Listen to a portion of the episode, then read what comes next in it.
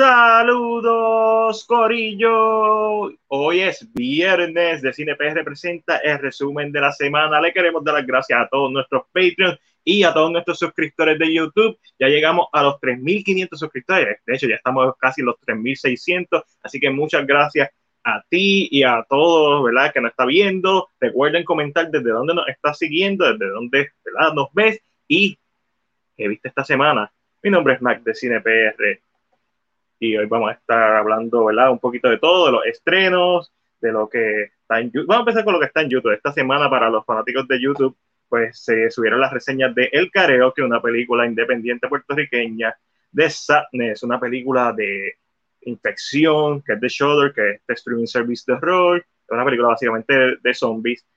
El clásico de 1982, Blade Runner, pero específicamente reseñamos y analizamos las reseñas del Final Cut que fue publicado o estrenado en el 2017. Esto dirigido por Ridley Scott y hoy también, por motivos del estreno de Top Gun, reseñamos la película de su hermano, Tony Scott, el fenecido Tony Scott, reseñamos Top Gun 1986. Así que si quieres ver ese contenido, ve para YouTube. Ahí está, toda la semana hay contenido. Hablando del karaoke, estoy bien contento porque además de eh, el Picando Adelante, esta semana estrena Mixtape, la nueva película de Benji López, un coming to age de adolescente, musical, y bueno, la quiero ver, estoy, bien curioso. Para que nos saluda Ángel Esteban del podcast de 10 a 15, síganlo en Spotify, uno de los podcasts más duros, si no el más duro en Puerto Rico, y es cortito, de 10 a 15 minutos, hablando de una o dos películas, y tiene varias secciones dentro de su podcast Laura desde Buenos Aires, lo más grande del mundo, Buenos Aires. Gerani López, saludos. Ángel, gracias por ver el análisis de Blade Runner. Ese es uno de los videos favoritos que he hecho hasta ahora. Este, así que un millón de gracias. Eso, viniendo de ti, significa un montón para mí. Saludos Retro Iris desde YouTube. Y aquí está Lex de XB and Richford Saludos, Lex. Vayan, vayan a estas páginas que le he mencionado. XB Richford, durísimo. Una de las mejores presentaciones, si no la mejor presentación en cuanto a contenido en Puerto Rico. Gente que está bien, bien dura. Cuéntenme qué vieron esta semana. Yo voy a empezar eh, hablando de Rey Liotta, este conocido actor que lo hemos visto en películas, en clásicos, no en películas, en clásicos, como Goodfellas, Field of Dreams, yo en particular lo recuerdo por Hannibal. Como que bien rara mi conexión con Ray Liotta, eh, dirigida por Ridley Scott, de hecho. Eh, y pues eh, murió mientras dormía a los 67 años. Él, estaba, se encontraba en la República Dominicana filmando una película y pues fue bien inesperado y esta es una de las muertes que él no es un nene, pero sí me tocó. ¿Por qué? Porque ahí tumbé pelas. Field of Dreams, con Kevin Costner, Hannibal y obviamente el clásico de Martin Scorsese, Goodfellas, que es un película. Y, mano, y es, es, duro y no es como que uno está pensando todo el tiempo en estos actores, pero cuando ya no están es que uno se da cuenta como que contra ellos significaron una parte importante de mi desarrollo como fanático del cine. Eh, ¿Qué tal está Top Gun? Retro y Llegué ahorita a ver Top Gun Maverick y está muy buena. No buena, muy buena. La voy a ver este fin de semana. Me hiciste pensar más allá de la película que no la había visto en, en cómo expusiste en el análisis. Y mano, y fíjate, yo tampoco la había visto así. La primera vez que yo vi Blade Runner, yo creo que esta fue como la segunda o tercera vez, pero las primeras dos veces que la vi fue como que, diablo, este suero de brea, qué película más lenta. Y sí, tenía cosas que me gustaba y el monólogo final, sí, siempre impresionante pero cuando la vi para hacer la reseña, que estoy analizando lo que me están poniendo, más allá de simplemente verla, es diferente. La película hizo un clic conmigo que nunca había hecho y me encantó. Y estoy loco de ver los, otros seis cortes, por lo menos los que se puedan conseguir. So, vamos allá. Pues sí. Rey Liotta, ¿alguna película favorita? ¿Algún momento favorito de Rey Liotta? Dame, Aquí está la variante de Ángel. Tú me dices, va, ahora. Que hayan tenido, yo como les, lo recuerdo por la escena de Hannibal, al final de Hannibal, en donde le quita el cráneo y se come una parte de su cerebro. Esa es la escena por la que yo recuerdo a Liotta y después fue que vine a, a caer en cuenta, ah, no, él sale en Dream of Field. Y después cuando más viejo vi fue como que, no, este tipo es un actorazo. Y antes de que Ángel empiece, pues, como les dije, estoy bien contento por Picando Adelante, todavía en cine, si no me equivoco, vean la peliculazo. Y esta semana em, estrena Mixtape. So, ahora sí, estamos completos. Espera, habla de Goodfellas. Tengo que admitir que me gustó más que la original de 1986, un freaking leyenda. Si quieres saber mi opinión, Retroiris, de Top Gun 1986, eh, dirigida por Tony Scott, puedes ver mi reseña. Una película bien rara de ver hoy en día, 2022. Ángelo. Año. Señor Seo, ¿cómo estás? Todo bien, todo bien. ¿Cómo estuvo ese trabajo, ese turno? Cansón, explotado. ¿Trabajas fin de semana? Estamos en, estamos en prom season. Uh, yo estoy con el fin de semana libre y estoy ahí, lo que quiero es dormir. Creo que voy mañana al cine a ver Top Gun Maverick y that's it. Yo trabajo toda la semana. Ah, se murió. Así que si Ángel no llega el viernes que viene, ya saben por qué. Ah, devastador. Ángel, cuéntame qué viste esta semana. Eh, esta semana vi tres cosas. Como siempre saben, vi Grey's Anatomy. Eso ya es costumbre. Ustedes saben. Le, dije que toda la semana le voy a decir que lo vi. Muy bien. Um, vi dos cositas más. Vi Chip and Dale Rescue Mission, ¿qué se llama? Entiendo que sí. Ok, no la he visto, la quiero ver. Eh, más que todo es por falta de tiempo. Estaba editando mucho esta semana.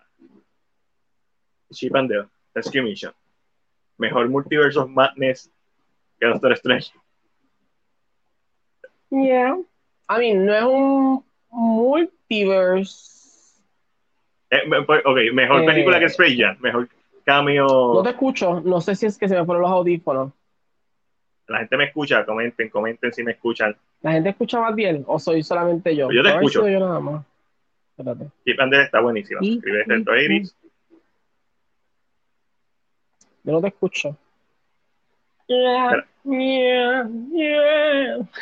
Este, este increíble. voy a hacer un momento, del otro lado. Dale, dale. Déjame saber si me escuchas. Ah, recuérdense que es la señal mía que es bien buena. Es bien buena. So, se desconectó. ¿Te escuchan bien? ¿Se escuchan bien los dos? Yo te, yo te escucho. Ah, pues soy yo acá. O sea, es la señal mía. So, vamos Eso pasa. Voy a hablar entonces así en lo que la señal se acomoda. Eh, pues realmente no sé si puedo decir que es un multiverse, porque lógicamente en este universo no estamos viendo universos distintos. Todos son parte del mismo, es esta misma narrativa de, de Roger Rabbit, que los estudios, pues todos estos son personas entre la animación y, y, la vida real, pues los estudios son todos son reales, eh, lo cual es bien interesante. Eh, trata de, tocar un montón de, ¿verdad? Toca diferentes cositas. Es una película bastante simple, eh, yo entiendo. Y a mí, a mí me gustó, me gustó. Eh, ya sabía específicamente eh, que iba a ver la película, so estaba pendiente también a las cosas que estaban fuera de la película. a eso me refiero, ¿verdad? A, a los cambios y ese tipo de cositas. el cambio, como dijiste, de... Sácame, el de abajo. Dale. Sácame el de abajo. Ya te ¿Escucharon eso? Esa es nuestra relación. ¿Ya me escuchas? Eh, Ángel Esteban, sí. Es como un frame Roger Rabbit en la idea de que esto es un mundo donde los muñecos animados existen y son actores. Siempre actores que trabajan para, los estudios. Es the same thing. Eh, le preguntaron al productor, ¿verdad? ¿Cómo logra que tenga tantas propiedades? Porque tiene un par de propiedades dentro. Eh, y él dice que no hubiera sido fun con solamente los de Disney, so me tuve que sentar, sale Dobby por ahí. Sale, sale Ollie Sonic, which is a joke in throughout, the whole movie. Hay una escena con Ollie Sonic. Tú te ríes porque dices, es, es, real. Tú dices, wow. Sale Tigra. A mí salen un par de cositas interesantes. Me, me gusta mucho el villano. No me digas, no me digas, todavía no la vi. No te voy a decir quién es el villano, pero es súper interesante el villano. Tú dices, um, perdón. Y pienso que es una crítica a lo que es Hollywood hoy en día realmente, con los actores. Ok, It feels kind of like that. Eh, I mean, está cool. Para divertirte, es simple, es una película simple. sí, sí. Yo lo que espero es una película pa- pa- básica, no, para, no, no necesariamente para niños, pero sí bien simple. Que sea más como que toda esta animación y esta combinación y ver estos personajes, pero que no sea como Space Jam, No, a New Legacy, que sea, o sea una distracción. los niños se la van a disfrutar, pero los adultos saben lo que están viendo o saben quiénes está- a quiénes están viendo.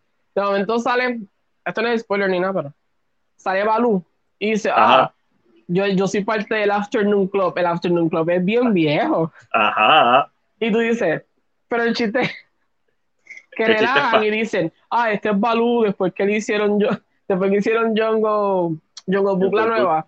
Eso está digitalizado, no es el mismo Balú. Oh, So, este chiste de cómo los artistas tienden a. Es kind of fun. A mí me gustó. eso quizás habla de lo que estábamos hablando la semana pasada. Eh, si hay una versión digital de, de Baloo, eso no está muy lejos de el- la imagen de uno, cómo la pueden seguir utilizando, ¿verdad? Eh, Aunque uno esté viejo. Pero sí es la idea de que hay personajes que son digitales, que lo han hecho por crecer, y otros personajes que van a Comic Cons a filmar. Eh, y el, el, el problema es que están desapareciendo muñequitos. Oh, ok. O sea, están desapareciendo. Cuando tú te enteras por qué están desapareciendo, es fun. Porque le tira un jab a cosas que son reales. Y tú, Ok. ah, wow. Es kind of fun.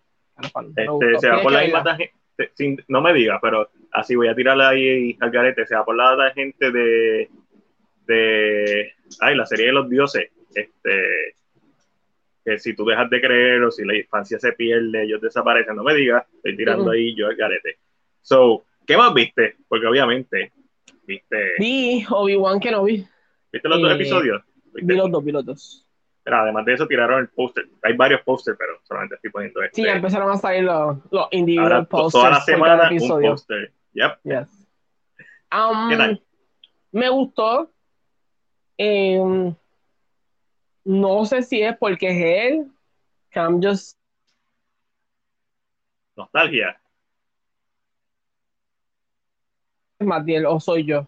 No, te, te paraste, te paraste. Señal está, Pero te- te- yo te escucho, simplemente tu imagen está, está frisada. está Avísenme frisada, por sí. si acaso. Así, spoiler, dice retro aéreo. De Obi-Wan. No, no, sí. Eh, No, no, sí. ah, es que lo, lo que voy a decir es un spoiler. Dame, No digas spoiler porque no lo he visto. dame un break, estoy dando a Sí. pensar. Sé, es- he escuchado que hay cosas como que se, no hacen sentido en base al canon. Hay una cosa, hay- yo escuché que hay más de una cosa, pero hay una sola Yo la escuché. cosa. Pero simplemente no lo quiero decir. Yo, yo- hay una cosa, una específica, según Tiene lo que que yo con, tiene no que ver con Attack of the Clones. tiene que ver con Rebels. Tiene que ver con Rebels, ok. Este, y con un personaje que Ok. vemos en Rebels. Um, eso sin spoilear, no piensen que aquí no es nada Rebels nuevo. tiene muchos personajes. Y eso, never know. Es pasa algo que tú dices, pero es que Rebels va después. So, ¿están Mm. sacando a Rebels del canon?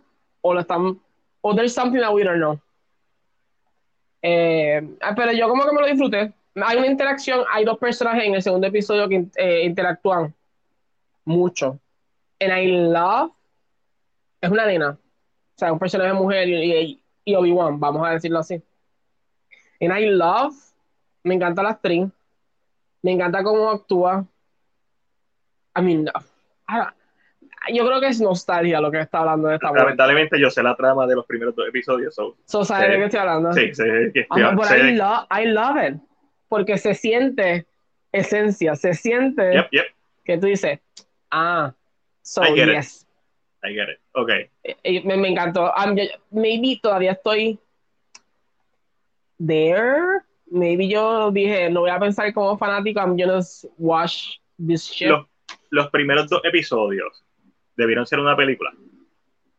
obviamente más extendida, o sea, se prestaba para hacer una película. Pero básicamente yo sé que los primeros dos episodios son como que esta historia que va a impulsar el resto de la serie, pero en base a las hipnosis que yo leí, o el resumen que yo leí, ahí hay una película.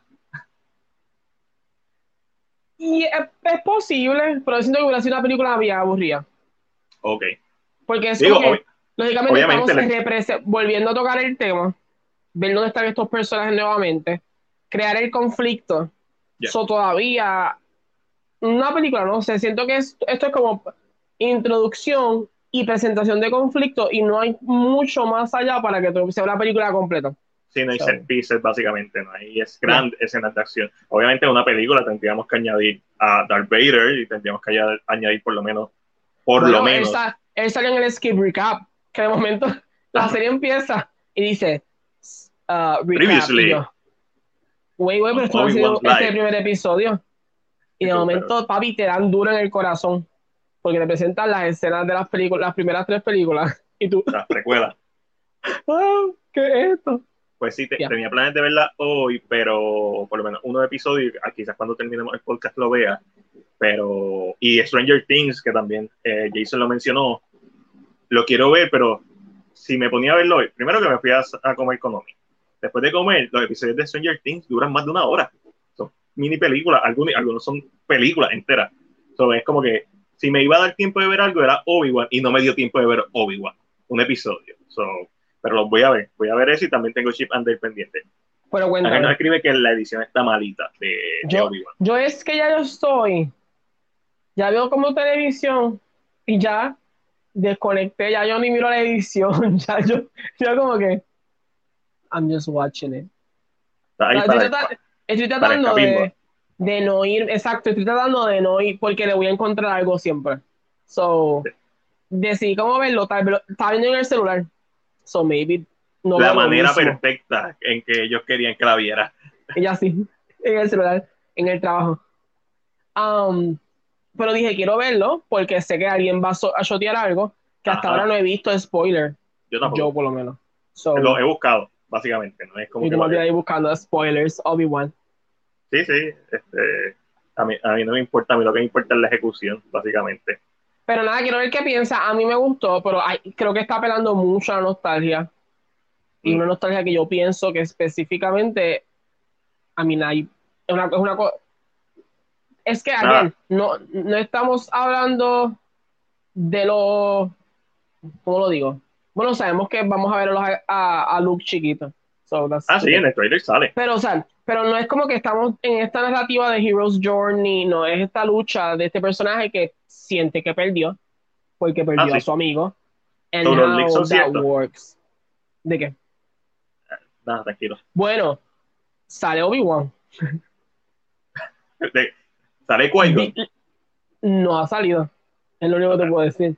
Pero, y esto, mm, wait, no sale, pero Los son Yoda ciertos. ok. lo presentan hablando en una yeah, de las películas. Yes, los yes, yes. Los leaks son ciertos. La, ok, tranquilo. la famosa escena que están sentados. Yep, Yep. yep, Yes, tranquilo, que yes. ya sé, ya, ya sé por dónde va. Yep, los leaks son ciertos. Pero y no en base a los leaks hay mucho potencial de que, de que en, caso, en caso si no te gustó, pues que tenga momentos memorables. Pero la tengo que ver, simplemente la tengo que ver y la voy a ver, la quiero ver. Pero Este- tengo una pregunta. Han pasado 10 años desde Revenge of the Sith, ¿Correcto? desde el nacimiento de los gemelos, vamos a decirlo así. Ujú.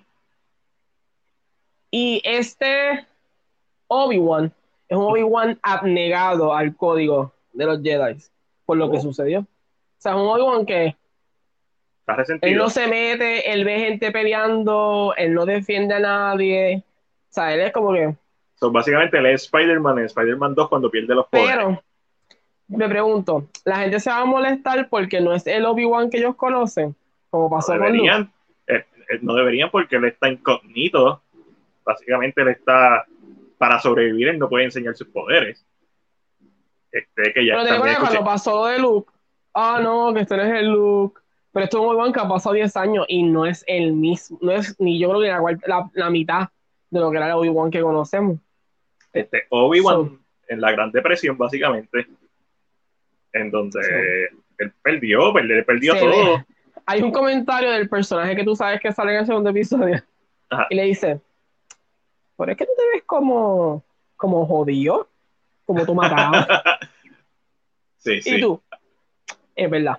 Esa barbita, Ahí vamos a explicar por qué envejece tanto. Porque en la, en la serie han pasado 10 años, pero en el mundo real han pasado 20, 20 y tantos. 20, 20, casi 20, si no 20. So, ahí vamos a entender por qué cuando Luke era un chamaquito está todo jodido, hecho un viejo. se ve todo viejo y pelo blanco.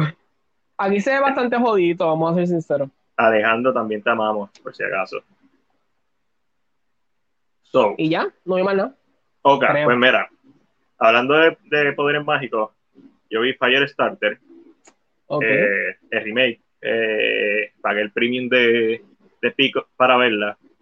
wow, O sea, el elenco me gustó. O sea, Efron es super likable. La, chama- la nena eh, que hace Charlie, super cute y todo. Qué película más aburrida. Qué mala edición y qué mala dirección y qué mal libreto. Y el libreto no es que la historia está ahí, porque sabemos que esto es una historia de Stephen King, so sabemos que tú puedes moldear eso para hacer cine. Hay una película con Drew Barrymore que la mordió y que la gente la tiene en gran estima. Esta película no, nadie la va a tener en gran estima. Personas que, le, que dicen que le gustó la película, que he leído comentarios diciendo que le gustó, mm, dame, dame cinco años y vuelve a ver. A ver si piensan lo mismo. Una película bien mala. bien- Es bien aburrida, es bien blanca, I don't get it. ¿Por qué lo hicieron? porque pensaban que podían hacer algo bueno por The Stranger Things, porque tiene esta sensación de que esto pudo ser una serie, miniserie de dos, tres episodios a los Stranger Things, que pudo ser algo fun pero oscuro, específicamente Stranger Things, primera temporada. Y tú ves el potencial, pero nunca ves la ejecución. Como que están todos los elementos ahí, pero nunca cuadra la matemática. Eh, eh, eh, fue frustrante verla y qué bueno que no la vi en el cine. Porque estuviera haciendo una película que me, no es que me hubiera molestado en el cine, pero hubiera dicho que ah, hubiera pagado más, hubiera perdido mi tiempo y más dinero. So, estoy contento que la vi este, en Pico.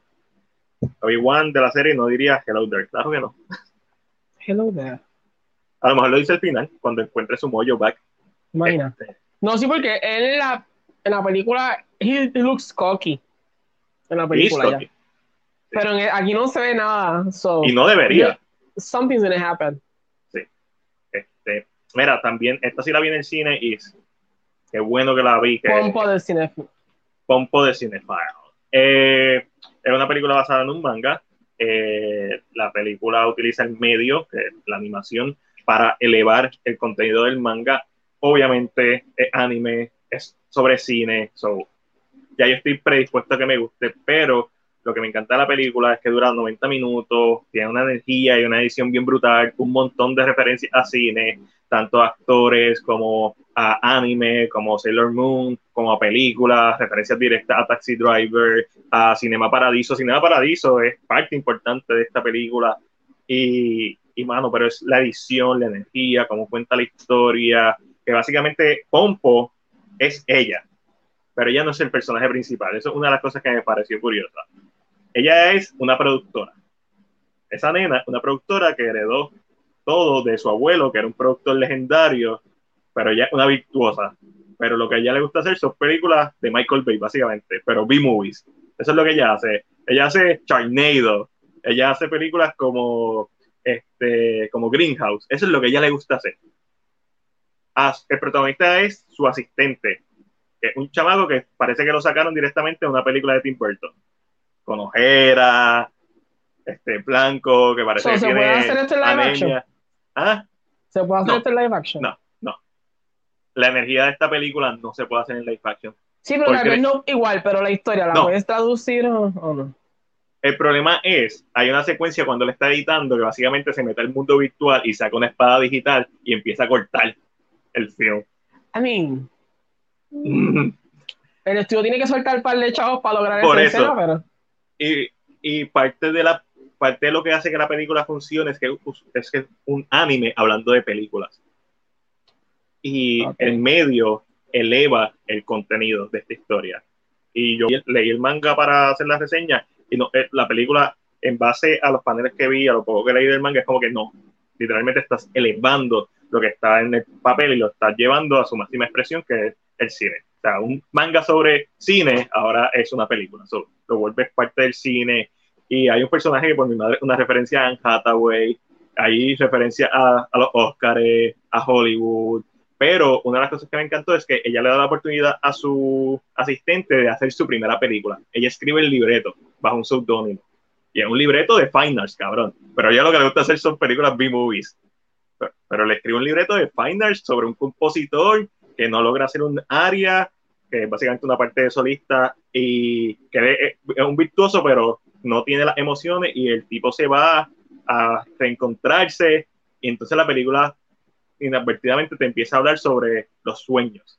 No solamente el sueño de, él como cinéfilo, sino los sueños de los músicos, porque hay, un, hay una narrativa paralela con la película y otras partes de la industria que no necesariamente se ven como los banqueros, como el dinero, sobre los crowdfunding. Sí, la parte de negocio. La parte de negocio, sobre los crowdfunding, Indiegogo, todo. O sea, la película abarca tanto, no solamente el sueño, la película y el final, sino no, abarca el sueño, la preproducción, la producción, la postproducción, los, los estilos modernos, cómo el público te puede ayudar, estrategias de marketing, eh, y todo esto lo hace en 90 minutos, que eso es lo genial. Y claro, va a las millas, pero va a las millas, pero no se siente que, que no se siente choppy.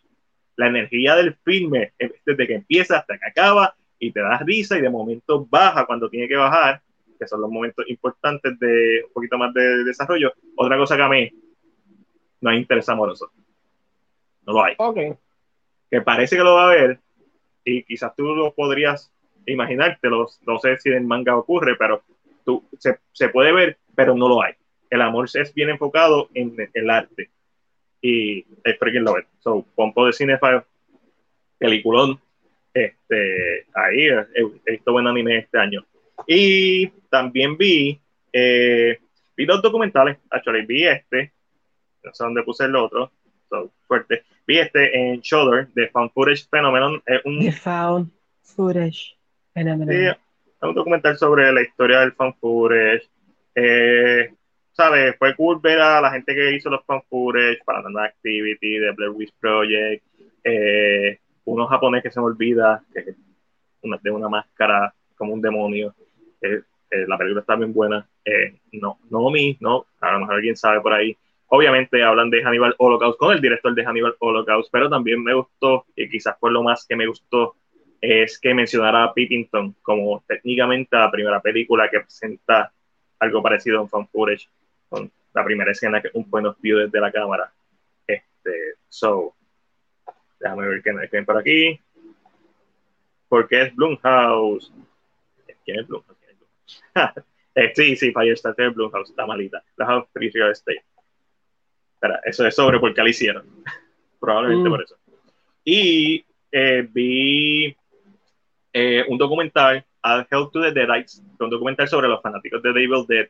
Y es sobre este hombre, un chamaco, un hombre que se ha vuelto fanático de Evil Dead, pero quiere ir más allá, quiere conocer a los fanáticos de Evil Dead, quiere conocer a la mayoría de los actores que pueda, y obviamente pues tiene entrevistas con Bruce Campbell, con la mayoría del elenco, no con Sam Raimi lamentablemente, que yo creo que eso le hubiera dado un mega plus a, al documental, pero fue interesante por lo, que, por lo que es, básicamente no es como que si tú no eres fanático de Evil Dead, lo vi porque voy a hacer pronto la reseña para el especial de octubre, eh, si no eres un fanático de Evil Dead, no lo deberías ver. Pero si te gusta, aunque sea casualmente, es como que, ah, cool, ver gente que disfruta de esta franquicia y enterarse de detalles que quizás no conocía, eso está súper cool. Por último, vi los últimos tres episodios de la segunda temporada de Love, Dead and Robots. No he visto la nueva temporada. No, no he visto la, nueva. Vi, vi, el primer episodio de la nueva, de la tercera. Pero vi los últimos tres de la segunda. Este, este es All Through the House. El de eh, Santa es de Santa. Me gustó porque tiene referencia a Black Christmas en, el, en cómo el diseño de la casa y que entra por la ventana. Me gustó porque lo que sale, lo que sale es bien parecido a un diseño de Guillermo del Toro, estos diseños como el monstruo de Ritual, o una película que se me olvidó, que la tengo por aquí, este, que está en Netflix, que también es una, técnicamente una secuela de The Ritual, o por lo menos están conectadas. A ver si encuentro. No lo encuentro. Pues, el punto es que me encantó ese diseño y obviamente está la referencia a Alien 3. Recuerden que eh, ah, Love, Death and Robot la dirige David Fincher, no la dirige, la produce David Fincher con Tim Miller. So, y David Fincher es quien dirigió Alien 3, su primera película. So, fue cool ver esa referencia. Eh, sí, fue cool. El penúltimo episodio, episodio número 7, este, se llama Life Hatch. Eso es CGI, por cierto. Y, sí, ese es Michael B. Jordan. Sí. Esta es la madre del episodio. Y lo que me gusta de, estas, de esta temporada, además de que tiene menos episodios que la anterior, tiene 10 episodios menos que la, que la primera, es que hace que la mayoría de los episodios sean buenos. Solamente hay un episodio que no me gustó y otro que encontré como que me, pero la mayoría de los episodios se prestan para largometrajes. Y pues si tú conoces a Michael B. Jordan, sabes que él es un nerd, te gusta el manga, el anime, so yo lo veo fácilmente como que este es como si este fuera la premisa de una película. Me recordó mucho a Underwater con Kristen Stewart, infravalorada película, en mi opinión. Por último, el último episodio de la segunda temporada, pues, este, Drowning Giant, o de Drown Giant. Este episodio es dirigido por Tim Miller, que es uno de los, de los productores, si no me equivoco, el mismo Tim Miller que dirigió Deadpool. Eh, es un episodio que es como si tú estuvieras leyendo una novela, porque todo es voice over. Y te está hablando de este, básicamente este profesor, en donde llega una, este gigante, aparece en la playa y, y cómo la gente reacciona y cómo, ¿verdad? Al pasar del tiempo, cómo la gente reacciona a este acontecimiento. Y es bien curioso, y por lo menos yo, yo no capté el mensaje de, del corto hasta, que lo, hasta el final. Y, y me pareció precioso. Es de los mejores episodios. Y obviamente también vi el primer episodio de la tercera temporada, eh, que volvemos a ver a los tres robots y sigue siendo igual de gracioso que la primera vez que los vimos. So, para estirar el chicle, voy a dar mi top 5 de episodios de la segunda temporada de Love, Dead and Robot súper a tiempo. Este top 5. Número 5 es The Tall Grass, que es el episodio número 5. Eh, me gustó la animación, creo que es una de las animaciones más lindas de, de esta temporada y me recordó mucho a historias de Stephen King. Eh, ya, y se presta para una película. Me encantó. Mi cuarto episodio favorito de la temporada y este posiblemente puede subir hasta convertirse en, el 2. Así de bueno son estos tres episodios, 4, 3 y 2 en mi lista, se pueden intercambiar fácilmente entre ellos. Es mi cuarto episodio favorito, es, mi, es el cuarto episodio, Snow in the Desert, que es un episodio sobre este básicamente esta persona albina, que es un inmortal, pero lo que me encanta del episodio es todas las referencias a Star Wars, a Dune, hasta hay un momento que se siente como Riddick, y pues básicamente este inmortal lo están buscando para sacar su ADN y, y crear más inmortales como él. So, está ese elemento, pero también está la parte más filosófica y más ah, humanitaria. Y pues hay una persona que lo está buscando, una mujer que lo está buscando, y y pues hay, hay, hay buena acción, está bien animado, se ve súper brutal, las referencias están en la madre, excelente episodio. Mi tercer episodio favorito de la serie, pues ya mencionado, Life Hodge, con Michael B. Jordan, nuevamente otro episodio que se presta para hacer una película. Eh, básicamente Michael B. Jordan llega a un planeta porque su nave espacial de combate fue dañada y pues tiene que forzosamente aterrizan en este, no es ni un planeta, es como una luna, y pues se está quedando sin oxígeno, tiene que ir a este Hosh, a esta cabina para pedir ayuda, esa es la parte que me recordó a Underwater, y al llegar hay un robot defectuoso que lo empieza a atacar. Pero como lo trabajan es lo que es bien interesante, es bien crudo, es bien fuerte, sangre, huesos rotos, y como se las tienes que ingeniar para para lograr sobrevivir esto. So, I freaking love it. Mi segundo episodio favorito fue eh, de Drone Giant, el último episodio de la serie. A mí no me gustó mucho el primer episodio de esta temporada, pero el último me encantó, así que cerró fuerte y los últimos tres episodios en general fueron súper buenos. El mensaje de este episodio, cuando decide revelar ¿verdad? de qué realmente se trata, y lo hace de una manera bien casual, si lo cogiste, lo cogiste, si no sigue siendo un excelente episodio, pero cuando te das cuenta el mensaje que está trayendo sobre, sobre las cosas que pasan, es posiblemente el episodio más que tiene más que decir en, las, en esta temporada. Sin embargo, mi episodio favorito es el número 3, que es de Pop Squad, que es literalmente una freak, un freak en homenaje a Blade Runner. Precioso. Episodio, animación, contenido, también un episodio que tiene mucho que decir sobre nuestra naturaleza humana. Básicamente trata sobre esta gente que tiene que matar a personas porque descubrieron una forma en el mundo de ser inmortales. So, hay sobrepoblación en el mundo. Así que es un delito tener hijos. Y él se tiene que encargar de matar a, niños. Pero entonces, eventualmente tiene esta misión en donde pasan cosas y pues él encuentra un poco de su redención y nuevamente otro episodio que podría ser fácilmente una película. El único que para mí no funcionaría como una película es el del gigante. Eso está perfecto como lo que es, como un cortometraje con mucho que decir. Y esos fueron mis top 5 episodios favoritos de la segunda temporada del Love, Dead and Robots. Ángel. Ay, ay, ay. No deliberaron hoy. hasta el martes. Hasta el martes. Sí, ellos no uh. pueden, no se delibera sábado y domingo. Lunes es feriado. So, regresan ahí, Santo. Regresan el martes. Porque no están de acuerdo. Claro Interesante. Eh, eh, estos, estos casos de, en base a lo que he leído, los casos de difamación son bien difíciles de comprobar. Yes. Ya Johnny Depp demos, ya Johnny Depp ganó. Él no hizo esto solamente para, para demostrar que ella lo está difamando. Él hizo esto como una forma de limpiar su imagen. Y la, y la razón por la que es público fue para, fue para limpiar su imagen. Y eso es lo logro. Eh, es evidente que yo no voy a decir que no hizo nada malo, que él es un santo, no.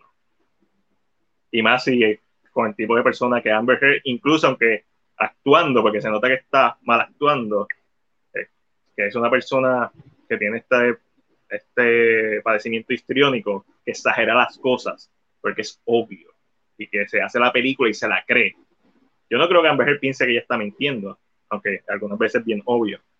Pero eh, no me imagino que sea muy fácil para vivir en base a todo lo presentado. Eh, pero él ya ganó la batalla que quería ganar, que era decir su verdad, presentarse al mundo.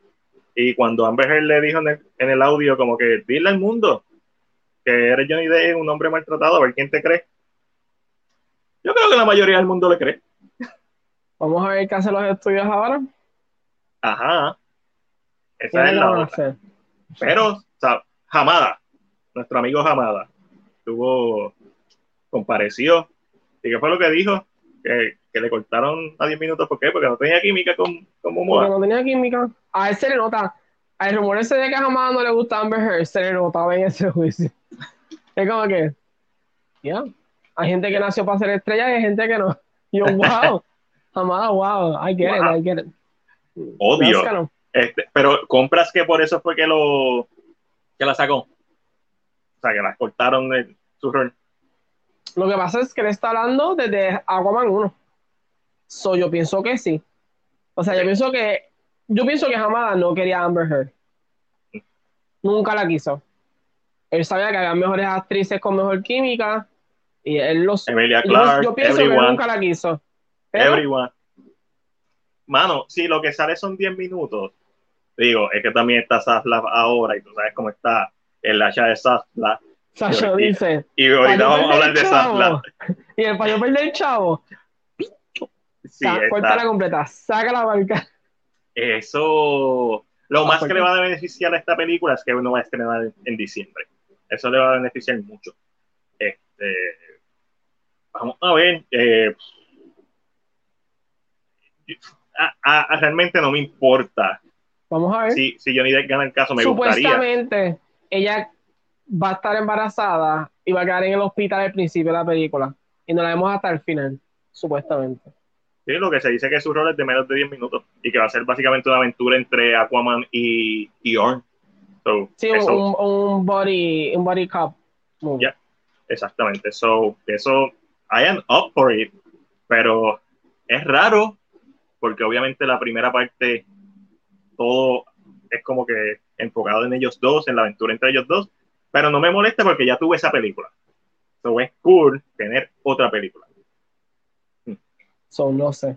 No, no sé, no sé. Eh, realmente no sé. Alguien la quería en la película y yo y con el testimonio, yo pienso que jamás nunca la quiso. No sé, se le ve a la cara como. No, sí. Y él, decía, ¿y, cómo fue que hicieron la química? La maneja del editaje, la música. Bueno, no había química y yo. Ah, y a ni que es mala actriz, ni que no puede llorar. ¿Cuál fue tu parte favorita o que quizás la más que te tocó o tu testigo favorito de, de esta semana? Porque obviamente esto ha sido un caso de seis semanas.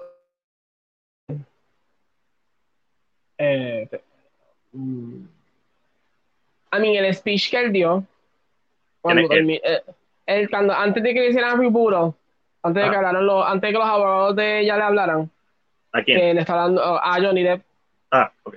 Eh, me gustó, me gustó. Camille siempre está en fire, esa mujer no hay quien le baje el puño a nadie. No. Camille es una dura.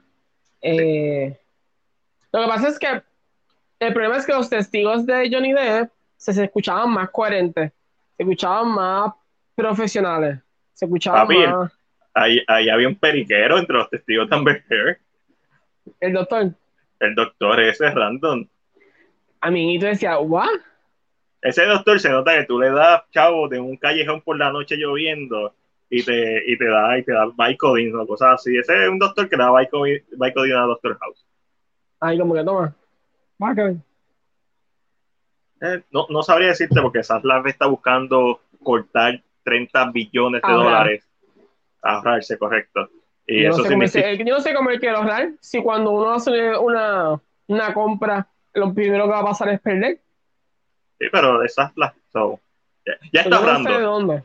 Ya, no, ya está ahorrando porque cortó el streaming service de, de noticias este que no hacía sentido. Eliminó 12, 12 series de CW. Papi, hay, hay, hay chavos. Sí, pero como eliminar, tiene que haber contrato de pagar. I don't know how that works. Tiene que haber chavos envueltos que se pierden. Sí, pero no, me imagino que es más la ganancia, porque tú no cortas algo, ¿verdad? Por, así porque sí. Pero ahorita vamos a hablar de, de, de uno de los lugares donde quizás se puede cortar. Ángel, tiraste algo interesante que fue básicamente un fan casting de, de una posible interpretación de qué va a pasar, pero sí, de aquí a 10 años, si pasara, ya que hace años no son ni los mismos actores. No, no, son, no van a ser los mismos actores. Obviamente no, no tenemos no, no, tenemos una bola de cristal, ¿verdad? Como le dijeron en el caso, y no sabemos quién va a ser los actores. no, el próximo año. Que, Esto es como si fuera a salir en diciembre, todavía en temporada de Oscar. Yo espero que nadie le dé share y diga que es el casting oficial. No, tú lo pusiste bien claro, esto es un fan casting. Pero, pues. Ok. Scarlett Johansson se parece, especialmente en la foto que me enseñaste. Eh, sí, sí, de, depende de la foto, ya se parece. Se parece. Es, para mí está muy vieja. Porque él es más vieja que, Amber Heard. Se llama Sí. Y la chamaca que está abajo me, me, encanta. Se parece y tiene esta cara de buena, pero creo que ella puede hacer un papel bien cabrón de mala. Para Johnny Depp.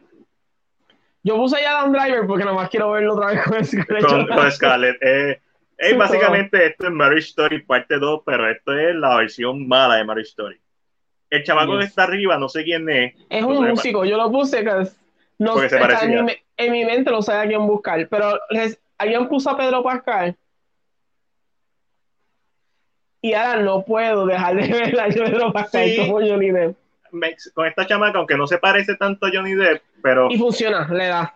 Y can pull off porque Johnny Depp, a pesar de que es americano, de Kentucky, él tiene una cadencia bien específica que no va a afectar el acento de Pedro Pascal, que Pedro Pascal puede imitar Yes. porque es, es Johnny Depp es imitable.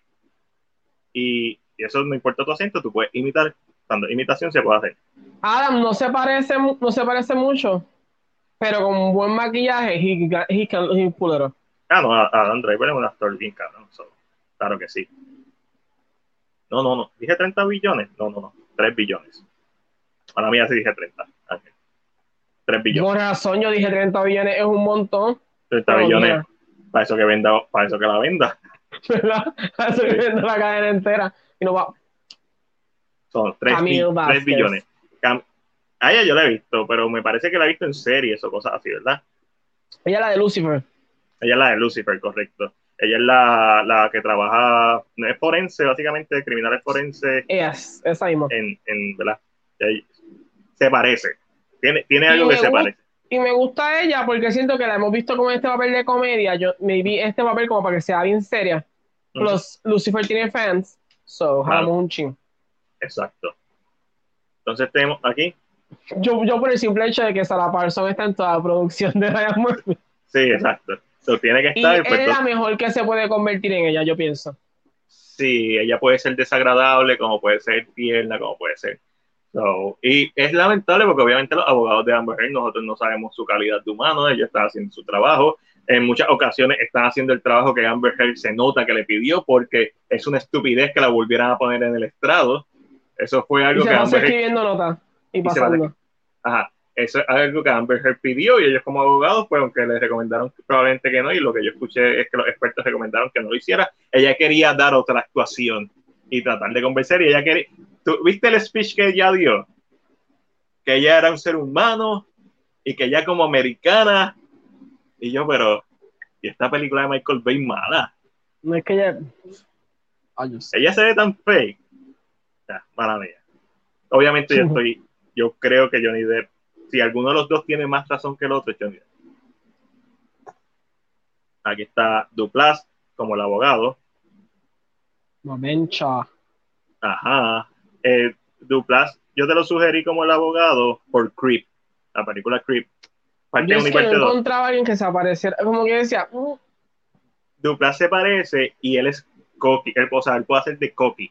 Él tiene ese cockiness y él es gracioso, pero también puede irse serio, bien oscuro, o, o- evidentemente, so, él tiene un buen rango de actoral. así mismo le puse a Ángel, American Crime Story. Ah, sí. De- pero lo puse al revés. Dead versus Amber. Sí, por favor, Ángel. Es de versus Ángel. eh, Y es B, actually, porque es algo legal. Sí, sí, que no es un Ah, el- el versus. B es de no es un versus, versus. Pero, no, pero como se escribe es B. Porque es una, es una batalla legal. Este, este, es- ambas me encantan. Ambas. Es como que Yo, a mí, ya. Aunque vi también por ahí a Frances McDormand. Frances McDormand estaría durísimo, ¿verdad? Este, Frances McDormand. Frances McDormand puede hacer lo que ella quiera. Vamos a hablar claro. Pero yo estoy Este, pensando en personas que si fuera a hacer una serie, pueden aceptarlo. Sí, porque yo me estoy imaginando esto como una serie, como una película, No, esto Una se- una- una serie que No. se es jugoso. yo, yo lo imagino como películas, so, y todos, todos han participado en películas, so, lo puedo ver como ambas. Y puede ser producida o dirigida por Ryan Murphy. De seguro ya está escribiéndola las millas. Sí, ahora mismo está escribiéndola. Y este último fue de los más difíciles, pero me gustó tu casting. Obviamente Es uno que, lo mm, es que no sabía. Y sabes que los dos los escogí porque a los dos los he visto de abogado. O los, vi- los he visto en cosas legales. A El uno de- lo vi en OJ versus The People. Y lógicamente sabemos que. Él hace del papá de, de las Kardashian, ¿verdad? Exacto. y el otro de es el abogado de, de Breaking Bad. Saul. Exactamente. Me gusta el de, obviamente, Bob, el, nom- el apellido es difícil. Este, me encanta, me encanta. Una de mis películas favoritas del año pasado fue Nobody. Ah, Eh, Bob, Bob Othernick. Other Nick, ya. That. Este, me gusta porque él, él siento la presencia, la misma presencia. Él puede, él puede proyectar esa presencia aunque no se parezca. El otro se parece un poquito más y obviamente le, le teñimos los laditos estilo Mr. Fantastic o Doctor Strange y, y, se parece más y también sabemos que puede pull off eh, el personaje. So, me, me, gusta, me gusta mucho este fan casting. Si ustedes tienen alguna sugerencia. del algoritmo. Sí, sí. Si alguno de ustedes tiene sugerencias, pueden. Eh, eh, vi, una, vi un par de sugerencias buenas en, en las fotos. Tú sabes, obviamente, cuando tú tiras el post, pues, leer los comentarios, pero el post en general. Si te metes a las fotos, hay gente escribiendo y dándole like a las fotos. Sí. Ah, yo vi nada más los que estaban fuera, no, no vi cada hay, foto. Mira, por ejemplo, déjame ver si la tengo aquí rápido. Este, pero para, Cam, para Camila Vázquez dieron una sugerencia que me gustó mucho. Eh, a, me gustó a la par con la tuya. No se parece tanto a la tuya, pero sí, sí creo que fue un, como un fan casting. Gente, esto es sí, un fan casting. Esto no es para tomárselo a pecho. A sí, no me están pagando. Es como que. El señor respirado, ¿no? Sí, sí. Estamos aprovechando el momento. Sí, esto es como que normal. Estamos simplemente, exacto, aprovechando el momento. Pues para Camila recomendaron a Emanuel y Tricky. Emanuel y Ricky. No Ricky. sé quién es, pero voy a meterme a los posts. A ver, porque yo no había visto esto. Para la abogada de Amber Heard mencionaron a Rosamund Pike. Este... Rosamund Pike, lo que pasa es que siento que es como jovencita. Sí. Voy a ver like, comentarios, ni cuenta me di. Este para el abogado Johnny Depp recomendaron a Mr. Bean. ah, that's kind of good. Sí. Y, y, en, el, en el comentario del abogado de Amber Heard que dijeron, pero es que Saul es mejor abogado. So, complicado. Ok, complicado. ya vi la que dijiste, Emanuel Chiquiriqui. Sí, no, no, no le iba a decir cómo se... Ah, sabes. Me gusta más cómo se ve. Bueno, es muy cierto. Alguien puso Frances Conroy, que es la que sale en la serie de. I mean, yeah. Sure. Eso, no es tan malo lo, las opciones. Ojalá. ¿Dónde? No, la gente, pobre Sara la mataron, pero eso es make-up y yo. ¿Ustedes nunca han visto a Sara actuando? ¿Cuántos papeles no tiene? Eddie, saludos, que es la que. Eh, yo creo que el jurado se va a favor de Depp. Hay que ver, hay que ver, hay que ver. Este, estaremos informando la semana que viene si hay un resultado. Pues vamos a seguirlo, porque todavía tenemos un par de cosas de que hablar. Hoy no hay muchas noticias, esta semana hay muchas noticias. Vamos a pasar a las compras o lo vende. Esta semana, y queremos que ustedes también digan lo compro o lo vendo. Y recuerden, pon, lo compro, lo vendo y el tema, para nosotros saber, porque hay un delay chévere. Yes. El, primer, el primer lo compra o lo vende. Yo lo compro. Lo, comp mm, compro la idea. Lo vendo porque es horror, pero compro la idea. Ok. I love la, la idea de, uh, obviamente, Winnie the Pooh es un public domain. So la gente va a pensar como, ¿cómo? Si eso de, lo tiene Disney.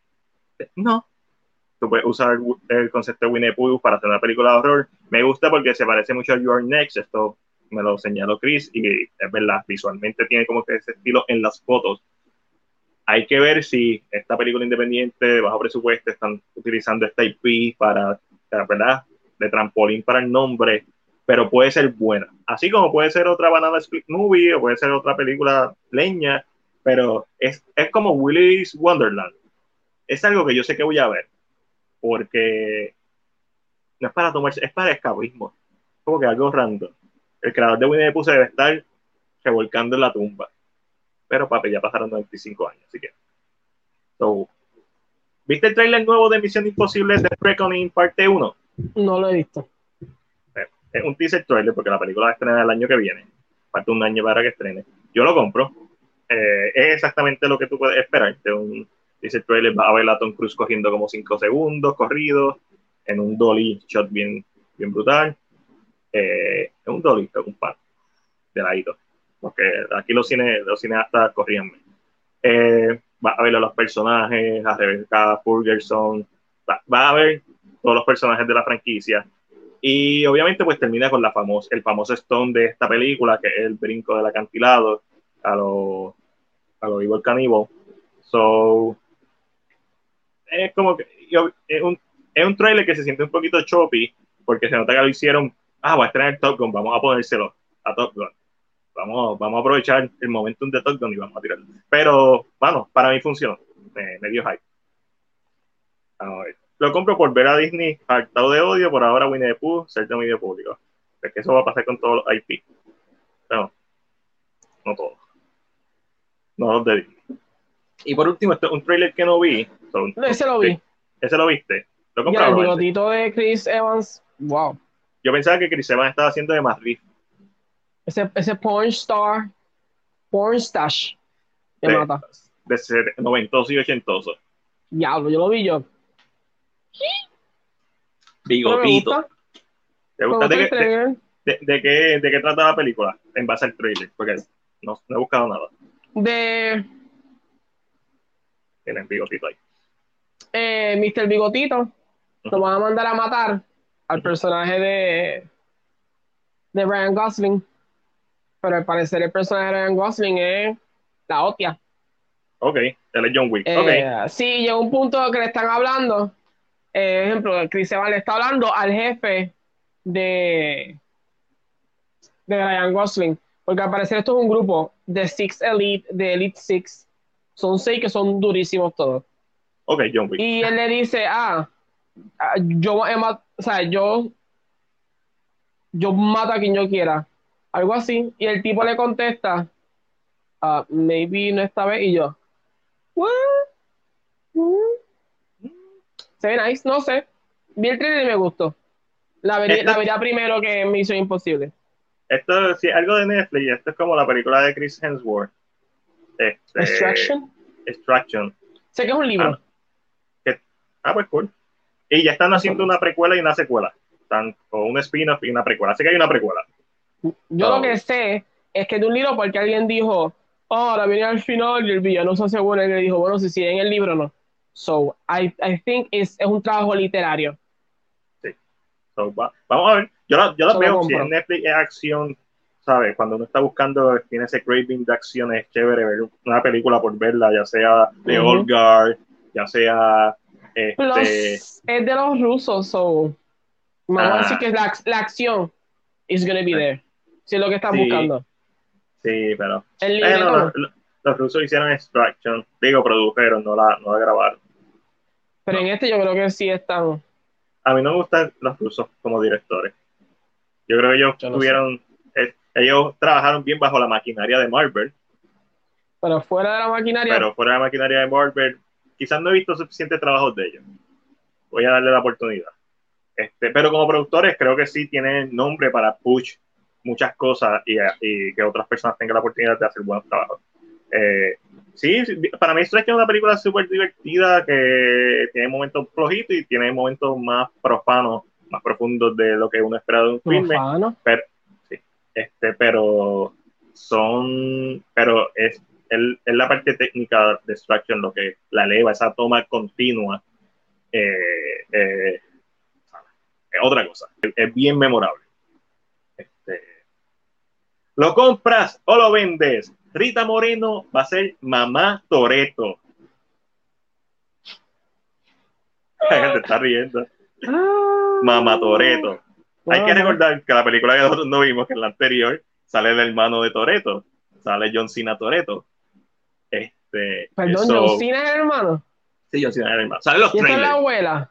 I mean, la mamá. This family is kind of weird. Pero eh, lo que me parece gracioso es que hicieron lo mismo que hicieron con el personaje de Jason Statham, en donde Luke Evans era el malo de una película, lo matan, sale el hermano a vengarse y después sale Charlize Theron es la hermana de ellos, pero Helen Mirren es la mamá de ellos, de Jason Statham y Luke Evans.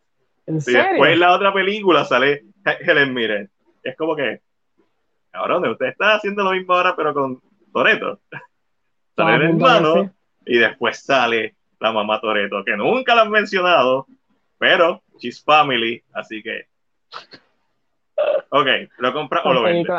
Eh, lo compré porque Rita, but that's it. Lo compré porque es riquita y se merece ese cheque. Claro, ¿por qué no? ¿Por qué no? Charlize Theron está en esta franquicia. Charlize Theron, ganadora del Oscar, Charlize Theron. Actorazo, hay también muchos actores buenos, este, como el mismo Jason. Statham, Idris Elba, Este, es un poquito a veces difícil de pensar cuáles son los actores buenos en esta franquicia. Es complicado. Pero Luke Evans, Luke Evans, Helen Mirren es una bestia. O sea, sí, hay, hay actores buenos. Si Rita Moreno se, no se tira un burnout en un Monster se lo tiene, lo tiene que hacer. Todo lo, ahora Motoreto va a decir que todo lo aprendió de su mamá. En la sangre, obviamente. ¿Te recuerdas la escena de Red? De Helen Mirren. Yo la tengo por ahí, pero. La 1. O, en Red 2, no sé. Ella está guiando y mm. hace. Tengo que volverla a verla. Pues eso va a ser Rita. Esa, Rita, Rita puede. Y Ellen puede. Mamá versus mamá. Imagina. Mamá Toreto versus Mamá Stan, porque no me recuerdo. A nadie le importa. Chao. ¿Es Chao? Chao. Chao. Mamá Chao. Los hermanos Chao. Los hermanos Chao. Ah, divertido. ¿Lo compras o lo vende? Obviamente, ¿qué fue lo que pasó esta semana con Disney que tiraron ahí con todo? Lucasfilm. Eh, era el Star, Wars, Celebration.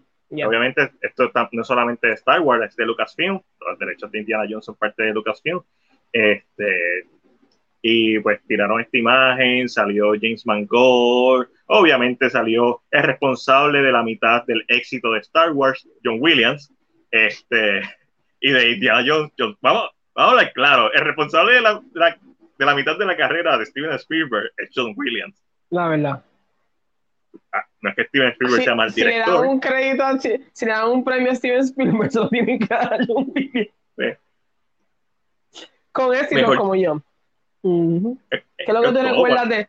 A veces te preguntas, ¿dónde pasa esta escena? No sé, pero poner la música y hay que reconocerla. Claro, obligado. Tú escuchas el tum, tum. Vamos a hablar claro. De ellos la gente recuerda dos escenas. El, el trombón effect, cuando está en la playa, y cuando explotan en canto a, Bruce. Todo lo, que, todo, todo lo que recordamos es la música. Yes. No estoy diciendo que yo sea mala, yo sé, un fucking clásico considerado el primer blockbuster. Pues. Este, cuando pensamos en Jurassic Park, obviamente tenemos las escenas de los T-Rex que fueron groundbreaking, bla, bla, pero tarara, o sea, es la, es la música lo que eleva esa escena.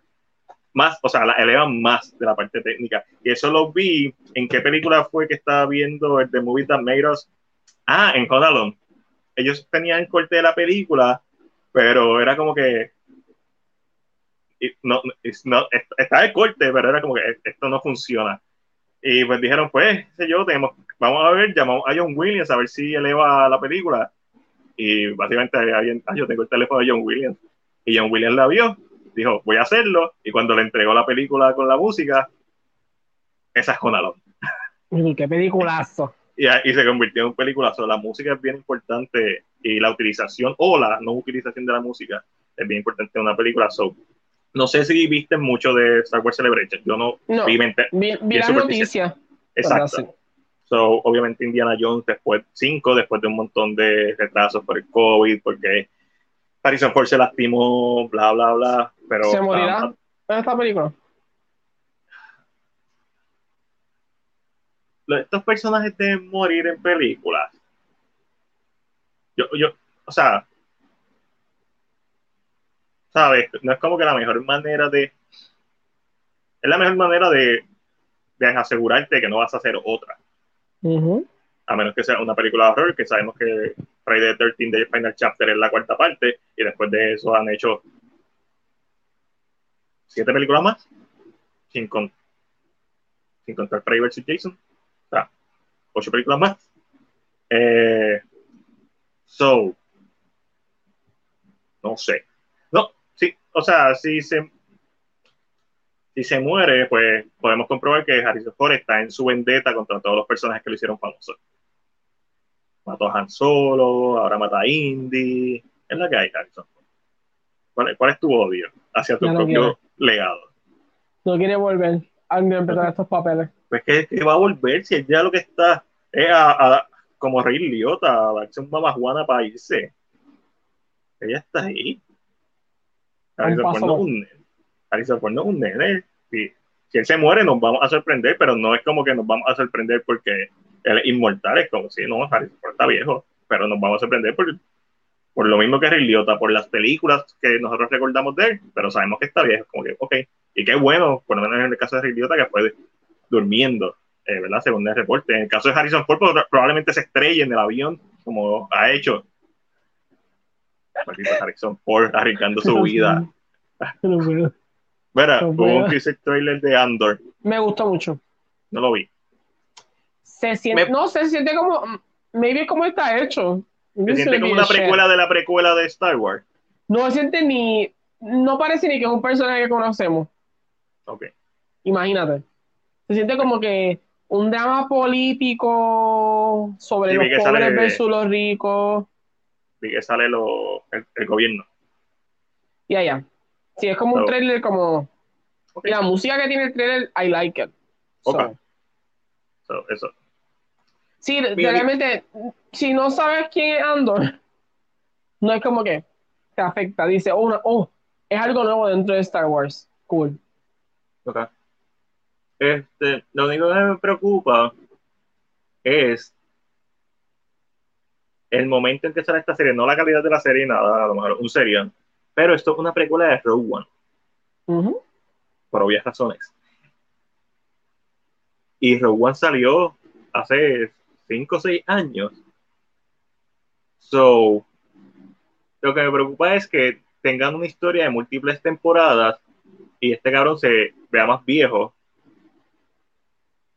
Y cuando hagas el binge watch o el orden cronológico tenga eso. Es una preocupación pendeja, igual te lo sé. Pero es como que, tú sabes, es como...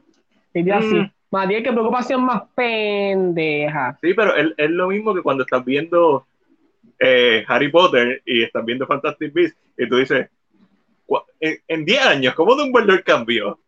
Pues sí, también. ¿Por qué está tan jodido? El flashback de Chamber of Secrets. Sí, eso es un hechizo. Sí. Es un mal hechizo, actually. Ya como hechizo que salió mal. eso, eso vendría siendo lo único que me preocupa. Pero realmente, esa, el trailer como tal parece una serie nueva de Star Wars con un personaje que no sabemos quién. Por lo menos así lo sentí yo. Porque ni si, él sale bien poquito en el trailer. Sale yo creo que ese, esa escena que se asoma y ya. y mi dureza es tan dura que así sin querer, pap, hablando de Dumbledore. De eso no se ha dicho la verdad. No que yo sepa, se sabe que va a salir él. ¿Y qué con John Watts? John Watts, ¿verdad? Que eh, se iba a tomar un tiempo porque no quería dirigir Fantastic Four para, porque estaba cansado, o sea, necesitaba respirar. El cabrón hizo una serie. No, de momento. En tres semanas. en tres semanas. alguien le dijo a Catherine, John Watts se va a ir de Marvel por un tiempo, que lleva a su casa. Sí, es una serie de Star Wars. Sí, yo también pensaba que iban a tirar el trailer de Indiana Jones. Pero eso viene ya mismo. Si ya se atreven a tirar fotos promocionales, simplemente están esperando. Ah, es que Disney está. Lo hace bien porque lo hace ok, ahora está esto, pues vamos a tirar esto, ahora está esto, pues vamos a tirar esto. Este, so, es escalado. Ellos saben que Top Gun está ahora en el cine partiendo y va a montar en eso para tirar el trailer de Misión Imposible. Espérate la semana que viene o la de arriba. Pero no lo notaste. Ok, Miss Marvel, salió Obi-Wan. Vamos a tirar un trailer. Andor empieza en, agosto. Entonces, ya ellos no han parado. Ellos van estratégicamente, por eso mismo, a pesar de que su contenido quizás no es el de mejor calidad en cuanto a originals y fuera de las que están bien cabronas, o sea, no hay una serie con Euphoria en Disney, nunca la va a ver porque son plataformas con contenido bien diferente, pero entonces Warner tiene Warner Classic, tiene Criterion, tiene un montón de contenido, pero y lo hablo ahorita cuando hablemos de Sasla, la estrategia de marketing de Disney es el único streaming services que eventualmente al momento se le va a parar al lado Netflix, porque la gente sigue pegada. Aunque no te guste la serie. Y, no son tan brutos. Van a sacar una serie de Padawans para niños chiquitos porque eso no es para adultos. Sí. Y yo. So, al que es fanático de Star Wars, como es Star Wars, le vas a decir, sobre una serie de nenes estudiando la fuerza, so yo me puedo sentar a verlo con mi hijo yo, Jesus Christ, esta maquinaria es. Con razón, Saslav llamó a.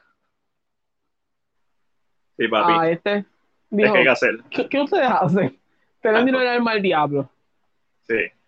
So, Skeleton Crew, eh, yo, cuando era más joven confundía a de un lado con, con Obi-Wan, so es interesante que estén en, los- en el mundo. Pues, Me Ewan, McGregor.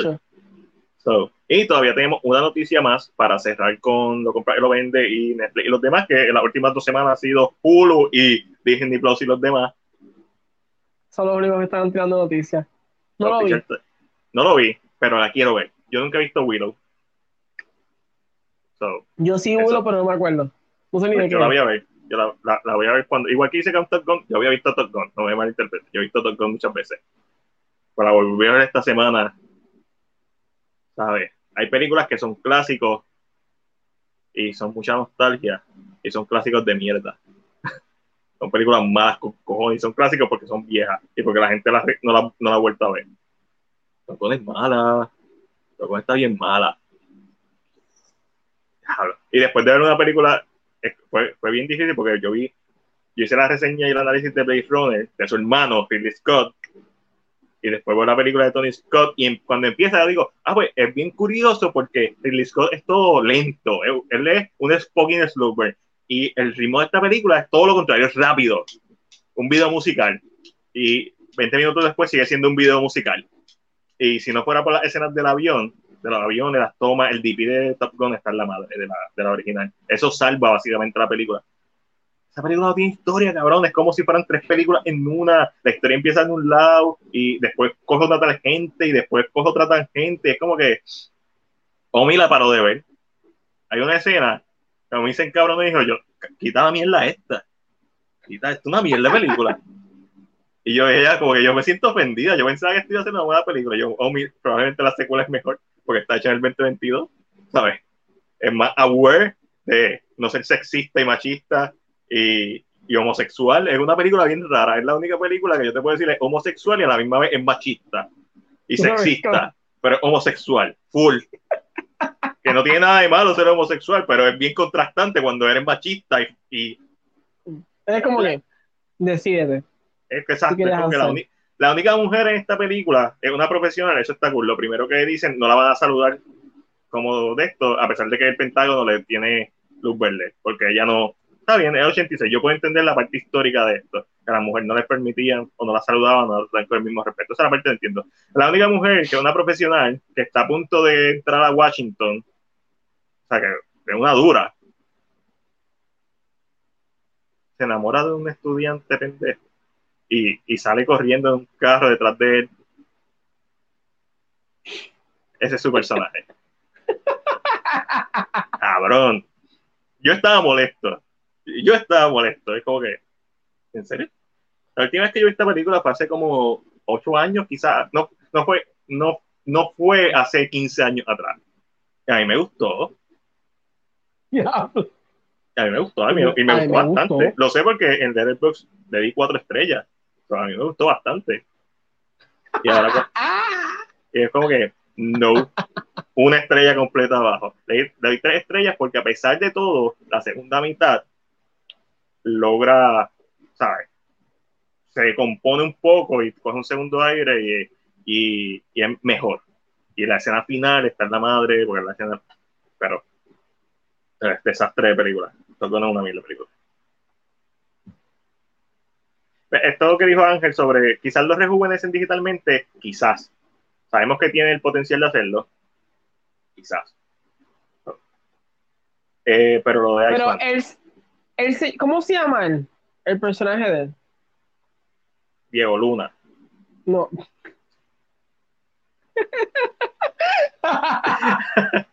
Diego Luna, No sé qué pensar. le preguntaron en el registro cómo se llamaba, era de noche, miró el cielo y dijo Luna. Luna. Dejan ese chiste. Ese chiste es tan ba- bacano. Ok, pero Iceman, mira, Ángel, básicamente, yo no Ah, sé si se la visto- pido de él. Andor. Cash. Cassian and. Podría Este- decir, tal vez las otras seasons son otros personajes. But we can. pueden ser de los hijos de los antepasados. ¿Qué, Este, hace- ¿Qué papel hace Fiona Chucky? no sé. Ah, yo la vi, ¿verdad? I'm sorry, I'm kind of confused. Top Gun, eh, Ah, perdón, más bien. Top Gun es como Harry Potter y la piedra filosofal. En el sentido de que tú piensas que la trama de la película va a ser porque él va a esta escuela y su meta es conseguir este trofeo y está este rubio, que es el más duro, que vendría siendo Iceman, el personaje de Val Kilmer, y tú piensas que va a haber una rivalidad entre ellos dos. Pero resulta que pasa algo a mitad de película y es Voldemort el malo, o Profesor Quirrell, como quieran verlo, o Snape, como quieran pensar. La diferencia es que Harry Potter está bien hecho. Y hay un desarrollo y hay una cronología lógica. También no tiene una cronología lógica. El personaje de Val Kilmer es un cero a la izquierda. Y se supone que él fuera como el personaje antagónico en el sentido del rival. Eso es, tú, tú sabes que ellos están tratando de hacer eso, pero eso nunca se siente, no se siente real. ¿Por qué? Porque la película toma tantas tangentes y nunca se enfoca en un aspecto de su trama, porque cuando va a empezar a pasar la rivalidad, empieza la parte de romance y tenemos 10 minutos de romance, mal editado. Eh, más le hace que le va a morder a Tom Cruise en la cara sexy. Esto es bellaqueo. Eh, pero también recuérdate, era, eran los sex symbols de ese momento. y los 80, la mariconería estaba Cabrón, hay una parte donde están jugando voleibol. Y el copiloto, el wingman de Iceman, se tiró una pose a los Schwarzenegger. Una pose de los de Sí, es, bien, es bien weird. Sí, Ángel lo está comentando, pero justo ahora lo estoy y la escena de voleibol es otra cosa. Esa, esa escena está en la madre. Pero vamos a terminar, como siempre, hablando de la esquina Marvel y Enrique con DC, donde hablamos de todo relacionado a las adaptaciones de los cómics. Normalmente Marvel y DC, a veces. Donde la hacha de Safla cae. Donde la hacha de Safla cae y nuevamente va a caer. Sin embargo, ¿sabes? Sí, así. Este, vamos a hablar. Y, y esto quiero que todo el mundo comente porque esto es bien curioso y hay razones válidas para que esto pase. Doctor Strange llega a los 80 millones de dólares, convirtiéndose en la película más taquillera del 2022 a la fecha, pasándole a The Batman. Porque Doctor, a pesar de su crítica mixta, hay que también decir eso. Para que los críticos no tienen mucho poder. básicamente tú compartes tu opinión y ya. Pero es importante que lo hagamos, eh, porque así se educa o simplemente se comparte, no se tiene que educar. A veces yo veo algo y me da una mayor perspectiva de un filme, como Ángel está, Ángel Ángeles está mencionando, que, que, para mí también, Blade Runner, la primera vez que yo la vi y la segunda era un suero de brea. Y la, de hecho, la primera vez que la vi me dormí a los 30 minutos porque no había pasado nada. Y esta vez que lo vi para hacer la reseña y análisis, fue que encontré mi apreciación hacia el film. So, y si esa apreciación quizás se puede transmitir, quizás abre la, la abre eh, la posibilidad de crear una conversación. Y eso es lo cool de hacer reseñas y, y, eso, compartir opiniones y diferir y todo eso.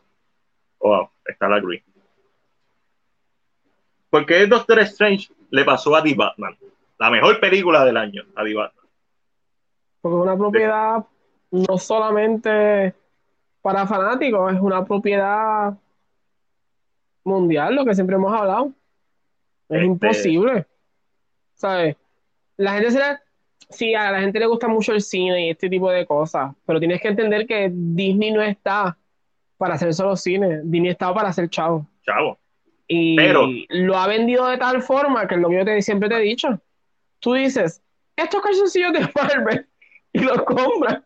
Ah, tengo cupcakes de Marvel y los compra. A mí, o sea, Disney los otros días vendió una oreja con la corona, oreja, orejas de Mickey, con la corona de WandaVision, se fue soldado. Sí, no lo dudo. ellos son una compa ellos son, ellos son un brand.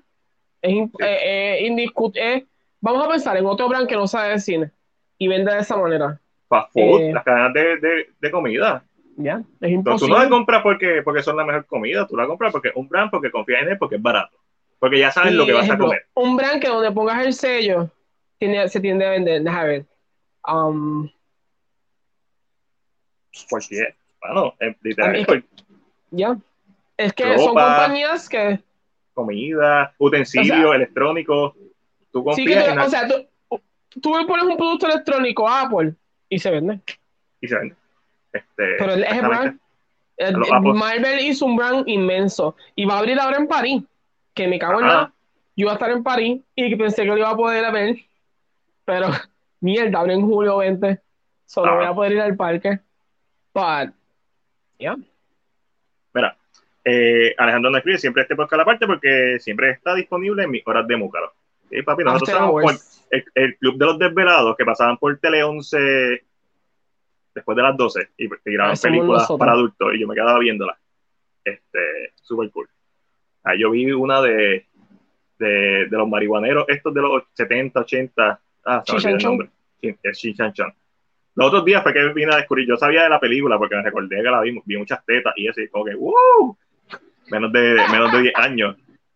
Esto, ahí, ahí supe que era straight. Digo, aunque eso no tiene que ver nada, porque yo sé que yo sé de muchas personas gay que dicen, no, las tetas son lindas. Las tetas son tetas. Tetas son tetas. Este, Pero la cosa es, sí, el Club de los Desvelados, Alejandro. En Marvel, eso es cierto. Y obviamente, aunque parezca una forma simple, después Ángel, eh, ¿sabes? Dice más, Marvel es un brand. So, pero Batman sigue siendo el personaje más conocido de los cómics el mejor vendido de los cómics. Como Doctor Strange, hay más cosas.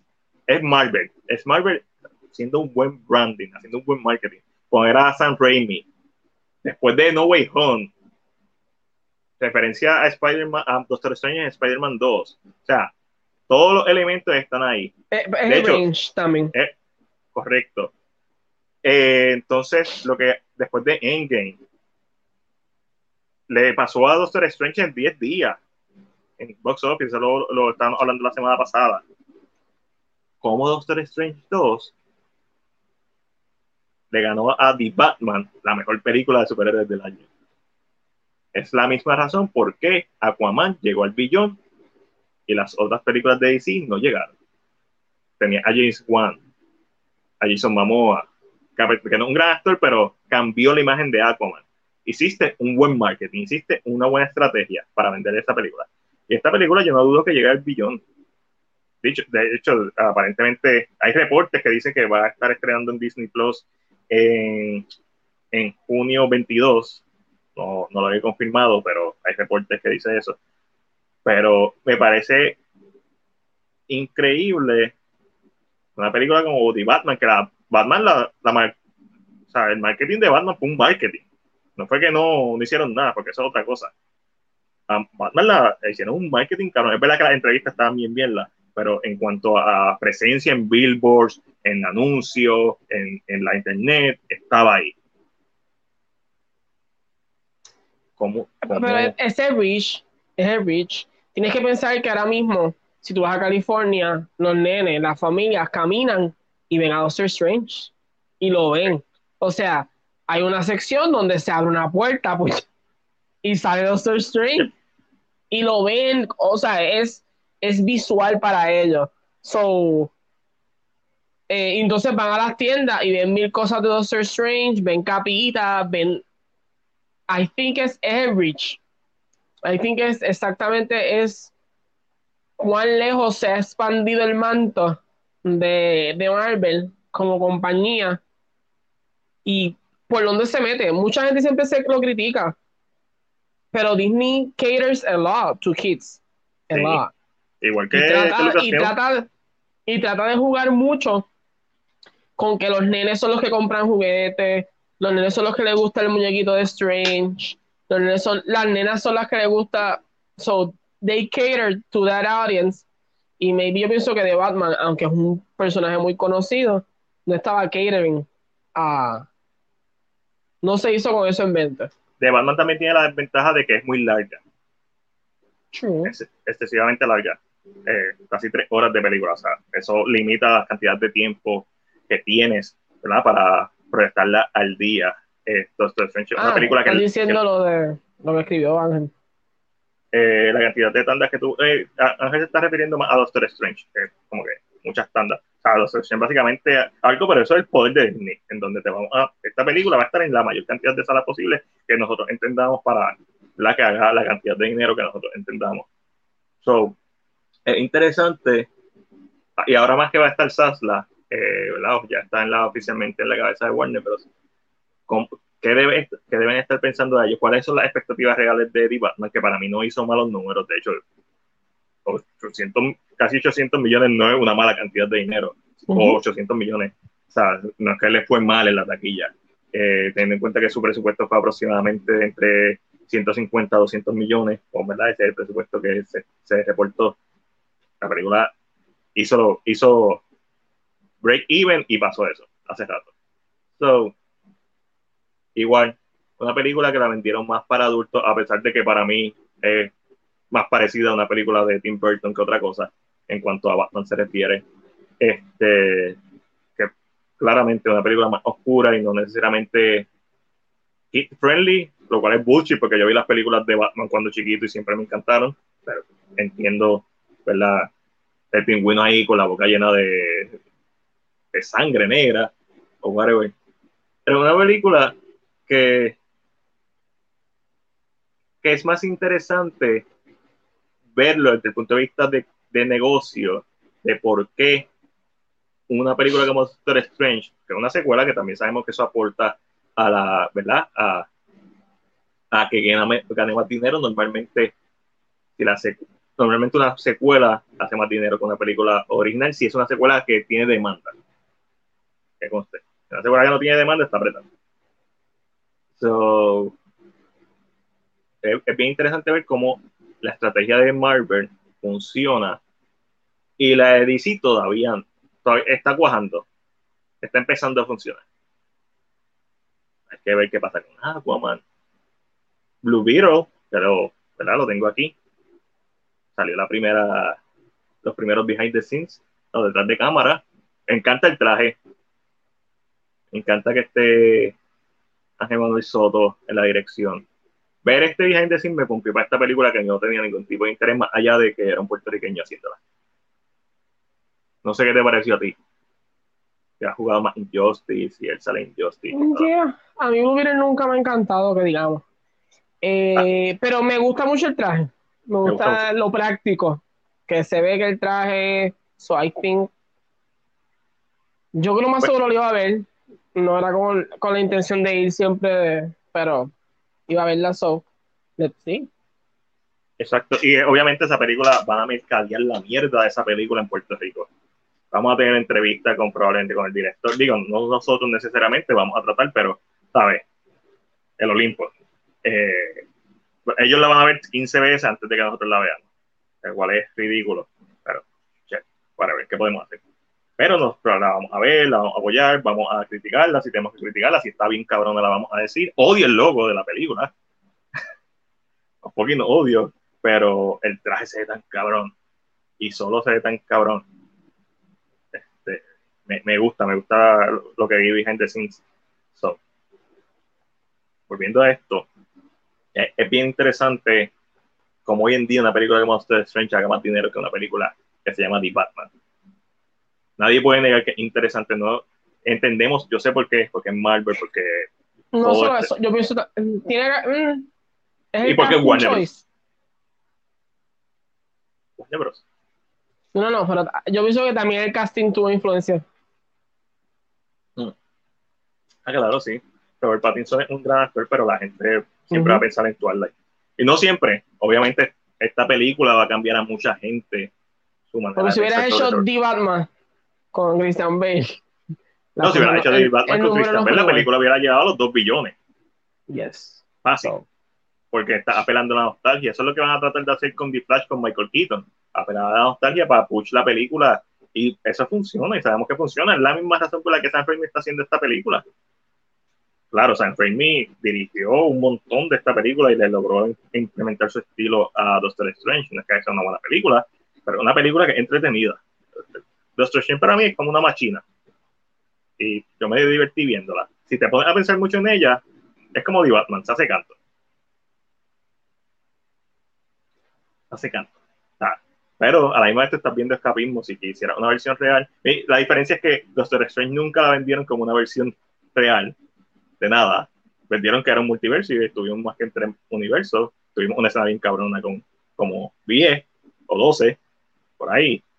Este, de Batman la vendieron como esta película realista, oscura, es oscura con cojones, no sé un carajo a veces. Este, pero tenemos que verla. Y hay que verla. Cuéntame, ¿qué hay en comentarios? ¿Hay comentarios? No, ni comentarios. La gente ama cuando yo hablo de Iván. Arreglaron el CGI de She-Hulk, se ve igual de mal. No sé qué fue lo que le hicieron, pero. Eh, eh, sí, eh, se ve, la calidad se ve mejor, o sea, está más HD. Y hay pequeños toques en la iluminación. El problema aquí es la saturación de color, no es realista.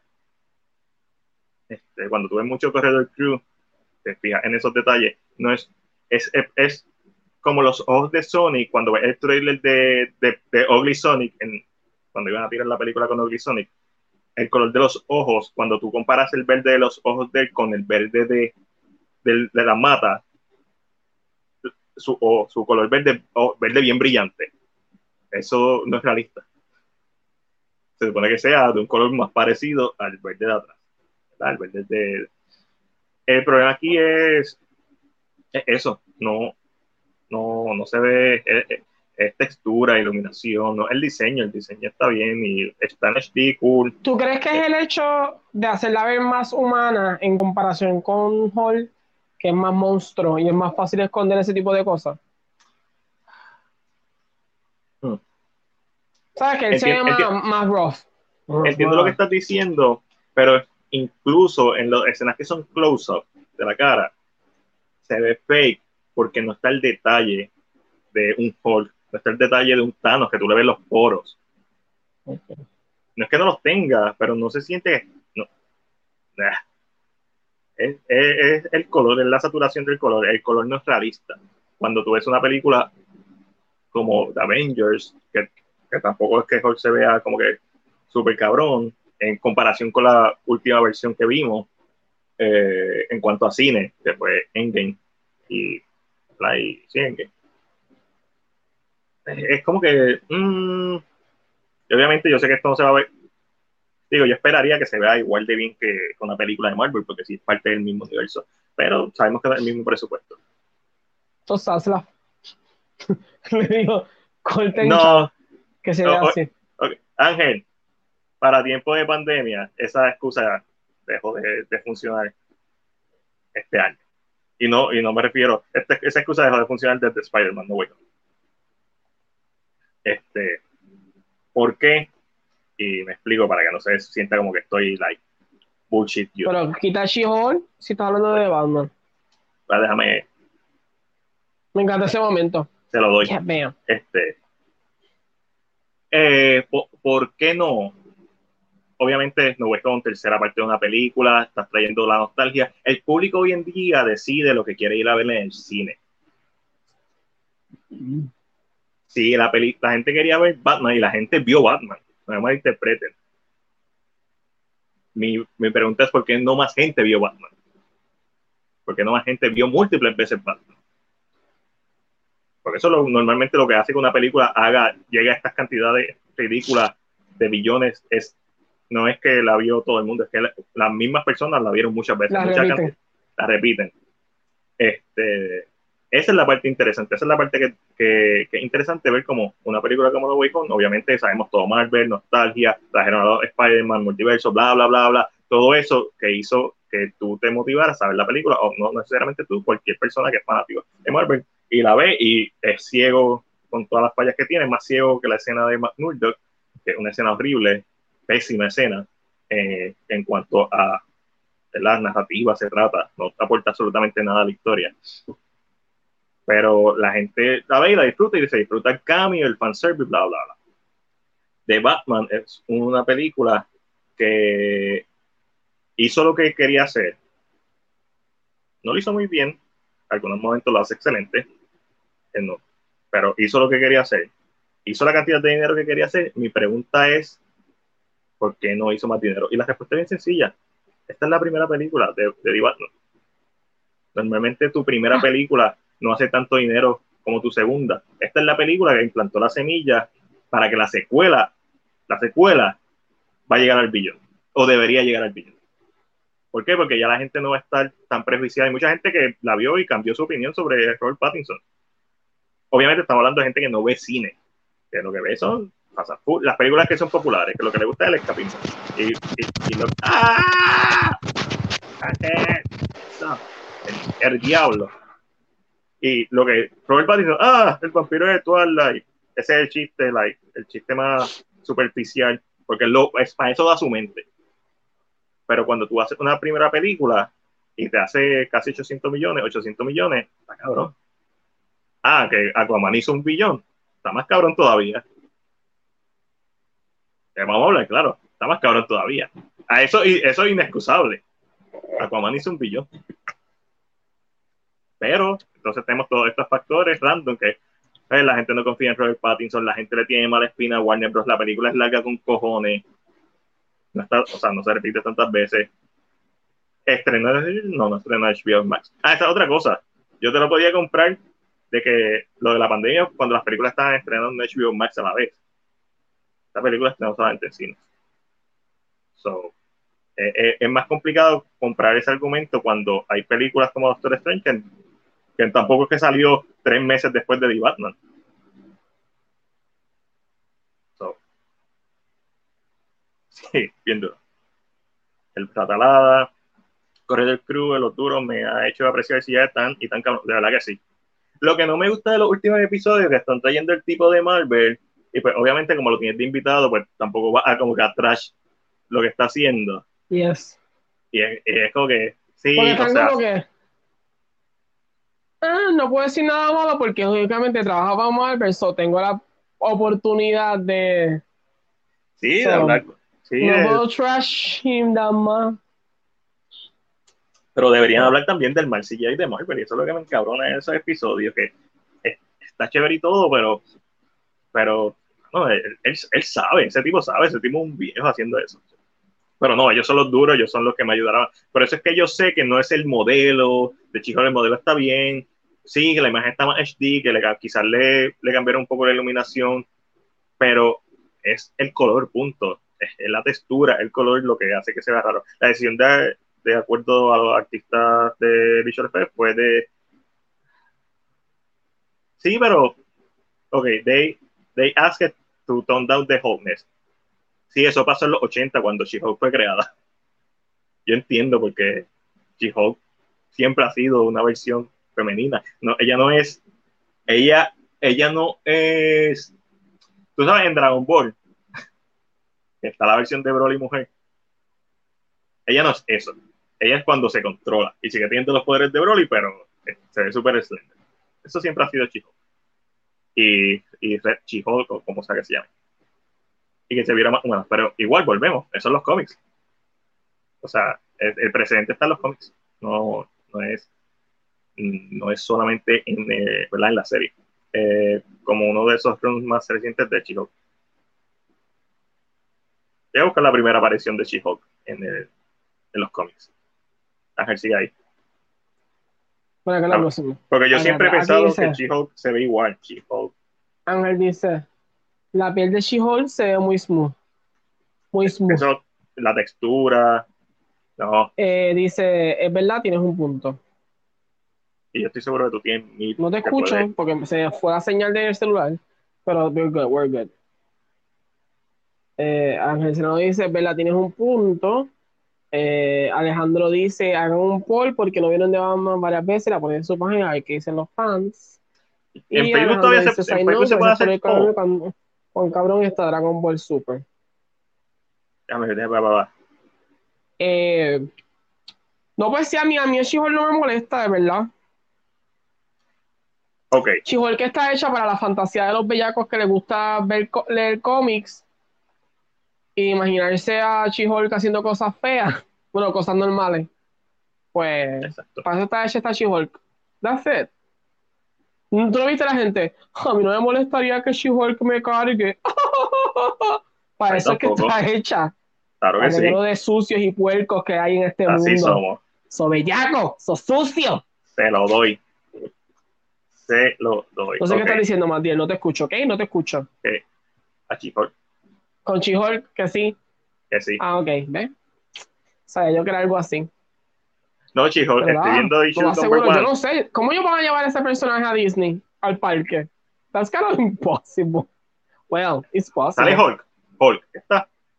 Una mujer grande, una, un No, no, fisiculturista. Hulk, Hulk. Hulk no está. ¿No está? No, porque no puede. Bueno, sí, Hulk puede estar, pero ¿por qué no está? Mm, good question. Es muy grande. That's true. Igual con ella. Qué triste. Sí, porque es en Estoy- California, se supone que él pueda estar. Ah, no, claro. Ahora estoy pensando, qué interesante. Sí, Todavía no es escucho a nadie. Me, me han dicho, todavía no escucho más bien. Porque pues estoy en Lepopo. Mi celular, la internet en mi casa está ahí en mierda. ¡Te odio, Liberty! Mentira, no. Liberty, te amo. Um, vamos a ver qué más hay comentarios que no hemos leído, porque si no, no sé qué más decir. Este, tú, tú tranquilo. Este, El estoy ahora mismo buscando la foto del primer issue de jatalada. Es sí. No, no, no, no, es bastante, Ángel dice, es bastante preocupante el dominio que tiene Disney en las salas de cine. Bueno, sí, pero es que en las salas de cine, los cines saben que le va a dejar chavo, so. So, Y André, pero ya es bien grande. sí, es es una, una versión un poquito más monstruosa, pero, Pero, entiendo- nunca. ent- pero entonces entiendes por qué cogieron a la actriz, porque la actriz se ve bien chiquita. Ujú. So, cuando crezca, aunque no es una altura súper alta, súper... Pero ella se ve normal, yo no le veo ahí mucho músculo. Exacto.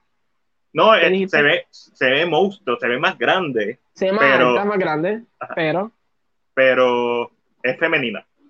es femenina. Sí, el cuerpo de- es el es, es el es slender. Y sigue obviamente- slender. Después con los cómics, pues la, la, la pusieron más femenina todavía. Bueno, la sexualizaron, sí, aunque siempre fue sexualizada. Todos estos personajes de cómic mujeres son sexualizados. Vamos a ver claro. Y los hombres también. O sea, a quitar a la variante de Ángel Perdón, la- Este, va- mi variante entra variante. siempre. eh, para arreglar las cosas. So, la, la decisión de. O sea, sí, pero exacto, es como los front. Es más parecido a los diseños modernos, pero es que siempre el diseño ha sido, ¿sabes? Nunca ha sido como Kefla.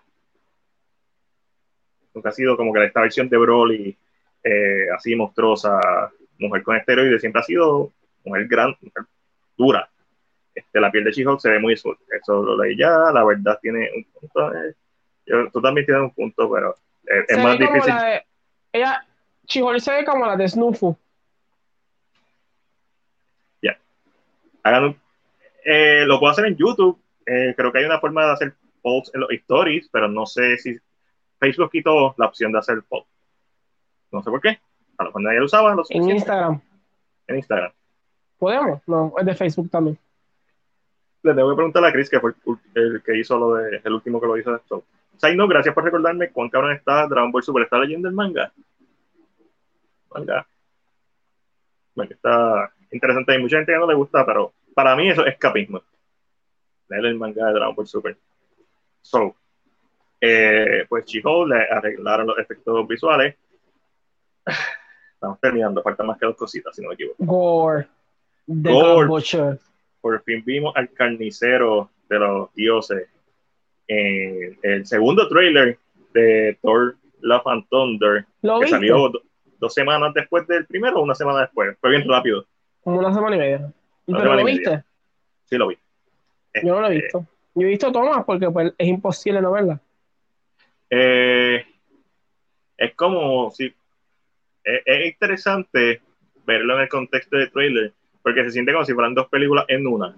Está la película que, que tú esperas, que es básicamente Thor Ragnarok 2, que es la comedia, bla, bla, que tú sabes que va a tener momentos, va a tantear con tener momentos emotivos. Eso está ahí. Es lo que hace Marvel siempre. O sea, es bien superficial, pero fun, divertido de ver. Y de momento están todas estas escenas con gore, que son blanco y negro, cabrón, la escena. Y parece, una, parece algo que haría Snyder o algo que haría Robert Rodríguez en, Sin City, ¿sabes? Algo más autor. Y aunque siempre va a estar la parte de que, cabrón, que esto se vería más cabrón incluso si, si hubiera te- tenido el diseño original del personaje. pero se ve bien. Una vez tú superas eso, que es Christian Bale de blanco, la actuación se ve bien, las escenas se ven bien cabronas. Y pues lo que me la explota es, ¿sabes? Thor le hace hacia a Gore. ¿Sabes? Cabrones, en serio. Desde el 99, yo estoy viendo eso. ¿Sabes? Sí, de Matrix. Pero estamos en el 2022. Es como que Omi, estaba viendo imágenes de, de Natalie Portman y me dijo, ya eso se nota que es una peluca. Y yo, bueno, aquí te va la historia del cómic. así, well, well, well, maybe, pero maybe hace sentido. Y cuando le expliqué fue como que, ok. Y yo, dicho eso. Puede ser que sea una peluca y su pelo sea. No, Dicho eso, yo no sé el contexto cuando ella, sabes que Thor pues, originalmente era un, un profesor y pues era He-Man, hay de Power y se transformaba en Thor Odinson. Después lo cambiaron en, en, eh, en más, el NCU, que el Thor, que siempre es Thor. Simplemente así. Eh, yo no sé si cuando ella tiene los poderes le crece el pelo o es una peluca en los cómics, porque no lo he leído. Yo sé la historia de los cómics, yo sé que Nick Fury le dice You're not worthy, él debe ser worthy, eh, Jane Foster tiene cáncer y pues ella se convierte worthy de, del millonario. Pero yo no sé si es una peluca lo que ella usa o le sale pelo porque tiene los poderes de Thor. Yo no veo sale pelo, no sé. Pero el encillo. So, yo le dije, a lo mejor es una peluca, pero a lo mejor hace sentido que sea una peluca. Dicho eso, después de que le conté la historia, dije, probablemente no va a hacer sentido que sea una peluca. Probablemente no van a explicar eso y no van a ir as deep as possible con ese aspecto de la historia, que me imagino es posible que sí lo toquen, pero igual superficial. Este, esa foto de, de, estreñimiento no ayuda. Bale se ve como Bale. Bale se ve como. Pero yo lo dije en este podcast. Tú no le pagas a Christian Bale para meterlo debajo del maquillaje como si estuviera en Star Trek. Star Trek. No me salió. No. ¿Tú quieres ver a Christian Bale? Yo te lo dije. Yo te dije. En este podcast yo te dije, cuando salió la, la foto, él no le pagaron para que se pusiera maquillaje en la cara. Cabrón, pero por lo menos la nariz, Voldemort Style. A él le pagaron para que se vea como Christian Bale. A él le pagaron para que la gente lo vea y diga, ese es Christian Bale. Eh, a él le pagaron para que la gente haga el meme de You live long enough to see become yourself the villain. Yes. Ellos saben lo que están haciendo. esa frase no va a morir. No. no. yo, te lo mencioné. I mean, yo vi un edit de él como el personaje de los cómics. No me gusta como soy. Con la misma cara de él. Es interesante, pero me hace pensar en un alien más dentro del mundo de Marvel. Sí, pero entonces si no es, yo creo que es la cuestión de superar que no se ve igual. Y el en el trailer, yo, yo creo que yo vi el trailer y es como que sí, es Christian Bale, va a actuar cabrón, es Christian Bale, pero es Christian Bale. Estoy viendo a Christian Bale calvo. Eso es todo. Este, una vez tú superas eso. Sí. Una vez tú superas eso, es como que está bien, pues no el diseño de. Pero vamos a ver claro. Los diseños del NCU muchas veces, fuera de la primera fase, son simples. Son versiones simplificadas de los personajes. Son versiones para hacer un buen. para venderlo en, en disfraz. Bien duro. Negocio. Que he visto una pelea por el Zeus. Diablo. ¿Por qué? Ah, por el Zeus. Por el Zeus. ¿Qué pasó con el Zeus? Que vi una pelea de que, ah, este es el Zeus de Marvel, este es el Zeus de DC. Pero que, el Zeus de DC. Pero es que son contextos, son contextos bien diferentes. Entonces, ¿en ¿Ustedes buscan no cualquier cosa para pelear? Sí, esto es bien sencillo. Obviamente, el, el contexto de Zack Snyder Justice League es que eran los, los dioses históricos y pues ellos eran guerreros y pues batallaron en, ¿verdad? en el History Lesson. En el contexto del NCU, básicamente esto hubiera sido lo que hubiera sido Thor si, si nunca hubiera sido en el NCU. Hubiera sido este Zeus, básicamente. Poderoso, trueno, bla, bla, bla, bla, bla, bla, bla. Zeus no es otra cosa en esta película. Obviamente sí, la mitología griega, bla, eso lo vamos a explorar, pero teniendo en cuenta que los dioses mitológicos en el NCU simplemente son razas extraterrestres que viven, son más longevas, son más poderosas. Para mí, es, este, el, este es el Thor que cuando le dieron lo que le dieron en la primera Thor, tiró la copa y dijo Another. No, el paralelismo está ahí. Ya. Y tú sabes que Thor Es un Que dios puede- que ya no brega con, con los humanos porque no brega con los humanos. Y lo que tiene son mujeres al lado, un o, hombre o que el Thor, bebe. o el Thor de What If, que es Party Thor. Esto es lo que hubiera terminado siendo Thor. Me Ese encanta ese. Vi ese, ese, ese, ese- clip cuando Ah. Zeus le hace Así. y se da toda la y ya. Wow. Lo, lo tirarán sin, sin cuadritos. Lo más seguro. Si las nalgas de Hulk las vimos en Ragnarok, Bueno, ¿por qué no so, vamos a ver las de.? Sí, sí, le toca, le toca a Thor. Ya es tiempo. Pero es humano. Ya lo van a saber sin cuadritos, lo más seguro. I don't know. I'm confused. Yo espero. Funciona como las dos, pero va a funcionar mejor sin cuadritos. En el cine. Sí, porque en, el, en Ragnarok se le ven las nalgas a Hulk. A Hulk, sí. Eso So, es, le, le toca a. le toca, a le toca a Thor. Pero nada, está interesante. I mean, yo lo he visto son clips. No he visto nada más. ¿No viste el trailer? No lo he visto. No, voy a tratar trata de mantenerte lo más puro posible, porque Hay una escena que. No, no, no, no.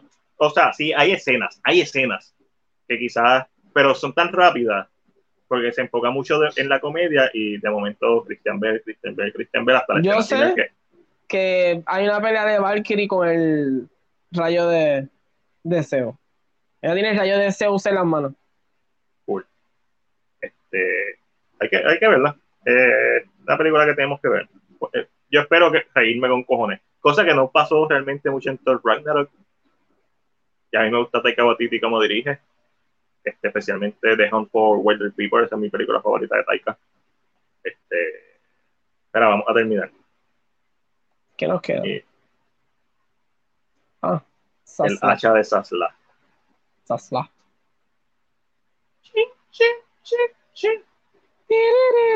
La, próxima víctima de Sasla puede ser que sea J.J. Abrams. ¿Por qué? ¿Verdad? Según ha reportado Deadline y otros medios. ¿Te recuerdas que en 2019 contrataron a J.J. Abrams y a Bad Robot por un contrato de 250 millones para que produjeran contenido? Yes. ¿Te recuerdas todo el contenido que ha salido desde este, desde este entonces? Mm, No, no. Es- no, no, no, no existe. Está en, está en proceso, no existe. Todavía no ha salido nada. No hay nada, no hay un output de- desde el 2018 o 19, creo que es 2019. Eh, nada se ha producido. Está todo en postproducción. So, aparentemente Sasla no está muy contento con el hecho de que la compañía gastó 250 millones con Bad Robot y había un montón de proyectos, incluyendo una película Justice League Dark, una película de Constantine que iba a ser un spin-off Justice League Dark, habían proyectos este, como una serie llamada Demimonde, Demimonde, algo así, eh, que la están trabajando desde el 2019 y todavía no ha salido porque no, no se ha grabado. Eh, que de hecho, la- el, el presupuesto estimado, según el reporte que dio Bad Robot de J.J. Abrams, es de 200 millones de dólares Ok. para la serie. Eh, hay que recordar que ni siquiera una serie como House of Dragon tiene ese presupuesto en total. So, Sasla no está muy contento con J.J. Abrams. Lo peor de todo es que muchos de los IPs de, de DC específicamente están aguantados porque se supone que sean para proyectos de J.J. Abrams. Tú no puedes hacer nada con Constantine en live action porque J.J. Abrams iba a hacer una, un spin-off de Justice iba a hacer Justice League y iba a hacer un spin-off. So, eso está en hold. So, Ok. So, es posible que le corten la cabeza. es posible que corten cabeza, que sigan cortando con el hacha de Sasla. Se, supuestamente no es como que se ha decidido nada, sino que se va a decir esta semana que es la que hay, porque al momento esto parece un gasto como el de la película de de Cry Macho. Como que no. O sea, se supone que ya hubiera salido algo. Se le, se le contrató en el 2019, o sea, o por lo menos que, se estuvi- que esté ya, grabándose algo. 2019. Estamos en el 2022. 19, 20, 21. Han pasado cuatro años. Y no se ha hecho nada. Hay muchas cosas. Hay un guion de Constantine, como dije, escrito. Hay, está el proyecto este de la serie. Hay varias series que están de esto. Ah, hay que recordar que también J.J. Abrams está trabajando en una película de Star Trek que me imagino que tiene a Sasla bien contento. Ajá. Wow. So, ¿Te recuerdas el proyecto de Superman de de J.J. Abrams? Y no estoy hablando de Superman Flyby a principios de los 2000, estoy hablando del nuevo proyecto de Superman de J.J. Abrams. Ay, Sasla. Qué difícil tu trabajo. Ah, sí. Exacto, mira. Ninguno, no ha salido nada. Ese. Cabrón, tú, tú no. Siempre han dicho, oh, tú, tú, tú no le pagas un, tú no le pagas a un músico antes de que toque. Ujú, Musi- músico pa- pagado no toca bien algo dice. Sí, lo cual es mentira, pero, pero ese es el dicho. Este. O sea, músicos de verdad. O sea, gente profesional. Eh, de la Rebo han salido rumores. Eso es lo que ha salido en cuatro años, rumores. Cuatro años. 19, 20, 21. Va a decir tres y medio. De Barro han salido rumores. So. Abrams vendió un Mystery Box. El problema no es que J.J. Abrams vendió un Mystery Box. El problema es que Warner Bros. lo compró. Aaron J.J. Abrams es nombre. Lo compré, exacto. Lo compraron por el nombre. Dije, por el uy, nombre. J.J. Abrams. Abrams. La gente se monta. Sí. Entonces tenía un proyecto con su amiguito Matt Reeves, J.J. Abrams. Pero también es como que. Pero ponte a pensar, yo quiero ver la filmografía de J.J. Abrams porque me está bien curioso eh, qué él ha hecho. O sea, sí, obviamente hizo Star Trek y para mí Star Trek es una película bona fide. Hizo The Force Awakening. La película está visualmente se ve bien cabrona, no mejor que de las Jedi, pero se ve bien cabrona, pero vamos a hablar claro. De, The Force Awakening es un remake de Star Wars original. Por eso es que está bien la película, porque apela 100% a la nostalgia. Este, y después hizo eh, la última, que ni me recuerdo el nombre. Eh, y yo creo que hizo un buen trabajo en la dirección, pero tampoco es como que es la mejor película de Star Vamos Wars. a ver. Mira esto. Ajá. ¿Qué tiene JJ? Ok. Vamos a empezar desde dónde. Donde, donde tú quieras. Desde su breakthrough o desde su primera, como quieras. Eh, Cloverfield la dirigió J.J. Abrams. Dame un break. No me grites. Eh, eh, no, eje- eje- ejecutivo, ejecu- ejecutivo, ejecutivo, Sí, ejecutivo. produce mucho. ¿Tú quieres como productor o director? Director. Ok, director. No, porque productor no terminamos nunca. Eh, director, Star Trek, Super 8, Star Trek Into Darkness, The Force Awakens, The Rise of Skywalker, Expingix y una serie que se llama Demimonde. Bueno, Esa es la serie, esa es la serie que Sala está molesto porque puñeta no salió esa serie. Que está en preproducción. De productor, lógicamente, tiene un montón. Sí. Pero el chiste es este. Mira, de productor. Rise of Skywalker, vamos a ver por ahí. Después fue productor, bueno, ejecutivo de Westworld, de Lovecraft Country, de UFO. Y después de esto, de ese UFO, que es un mini documental, Ajá. todo lo dice, todo lo más que tiene es announce, pre-production, post-production y filming. Fledgling, announce. Constantine, la serie, announce. Flush, post-production. The Blue Angels, filming. Batman K Crusader, Lo- esa era la de Reeves. eh, Untitled Stars St- Stars Trek. Star Trek sequel pre-production. Satana pre-production. Superman pre-production. Aporia, Your Name Ah, no, que no toque Your Name, si sí, compró los derechos para hacer una versión live action. Your de Name, announced. Quentin. Tarantino Star Trek. Eso no va a Star pasar. Trek Project announced. Cloverfield announced. Portal announced. Colma announced. Justice League Dark announced. Half-Life Ah, announced. sí, videojuego, ok. Porque of Portal y Half-Life son, son, son conectados. So yes. So, básicamente, sí. Le, le, J.J. Abrams le, le vendió una caja de misterio a Warner Bros. y Warner Bros. se la compró porque ellos están tan desesperados de tener al próximo Joss Whedon o, o Kevin Feige, ¿verdad? Por, por ser productor. A menos que todo esto salga de cantazo. ¿Te imaginas? Ponte cantazo. No, no me lo imagino.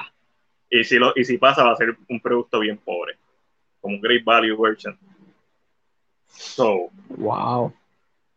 Sí, papi, él, él, como dice Ángel, experto en preproducción. Y mano, sí, Cloverfield, eh, en Cloverfield estuvo buena. La otra que, Paradox, eso se notaba que era otra película y la mez- la mezclaron a tu cojón con Cloverfield. Y, tenía mucho potencial. Es como todo, hay muchas cosas que tienen potencial. Cloverfield en general tiene mucho potencial. Este, pero desperdiciado totalmente. Igual Star Trek. Yo creo que él hizo un buen trabajo con Star Trek, especialmente con la primera. Un reboot, legacy sequel.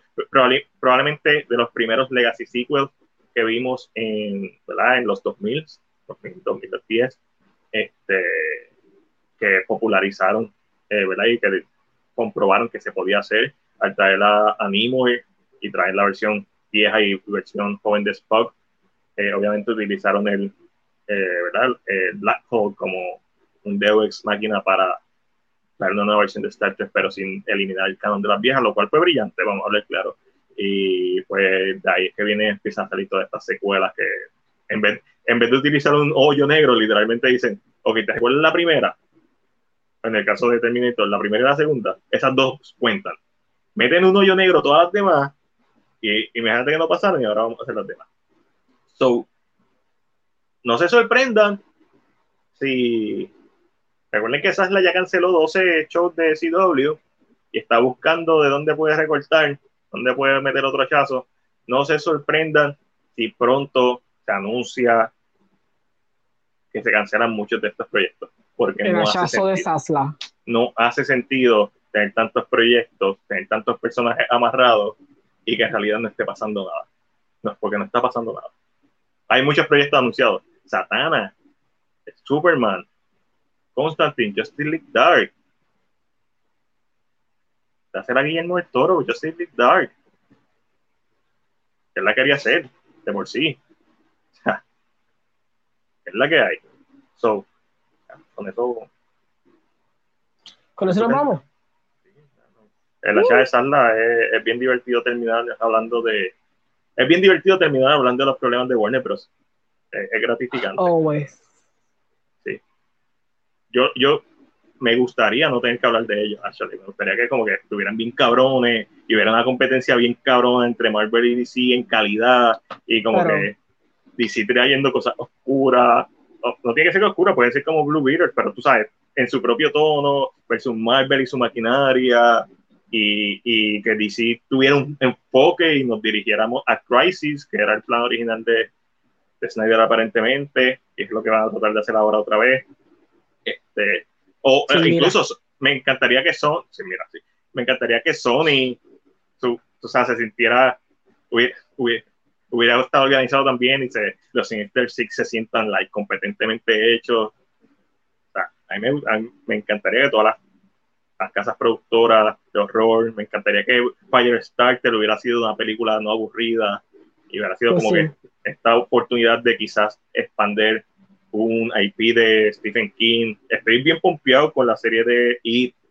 Este, a, a mí me gusta que las cosas sean bien, pero como no son bien, pues ¿qué voy a hacer? Me tengo que vacilar y, y preguntar por qué Batman no llegó al billón o por qué Doctor Strange, porque yo entiendo por qué no pasó, pero no se supone que, no, que pasara. No se supone. No se supone. Cuando No una película como, como Aquaman llega al billón y de Batman no llega, pues, ok, Robert Pattinson es un gran actor, sí. Pero si tú sabes que va a crear controversia, o sea, si tú sabes que eso va a afectar, esto es un negocio, ¿verdad? Yes. Si tú sabes que va a afectar el producto, la venta, pues. Y pues, esa es la parte del negocio. Qué bueno que le dejaron a Madrid hacer la jodida película que él quería hacer. Por lo menos, a alguien se la dejaron hacer. Ojalá a Ángel Manuel se la dejen hacer. Ojalá a, mm, a Patty Jenkins, yo no sé si le dejaron hacer la película que ella ¿Tú crees? No, porque cuando tú ves, eh, bueno, claro, está obviamente el plan original de Snyder era utilizar a Doctor Poison para, ¿verdad? Para eventualmente eso, por eso es que ese personaje queda vivo y se queda en la nada en Wonder Woman 84, porque el plan de, de Jeff Jones era totalmente diferente. Era otra, otra Marvel, pero esa gente ya no está. Ahí. Pero que me sorprende que jamás no tenga el poder que uno piensa que él tendría, ¿verdad? No. I mean. Algunas cosas, obviamente. Hay cosas y hay cosas. Hay cosas y hay cosas. Los casting. No tiene el poder. Vamos. Adiós.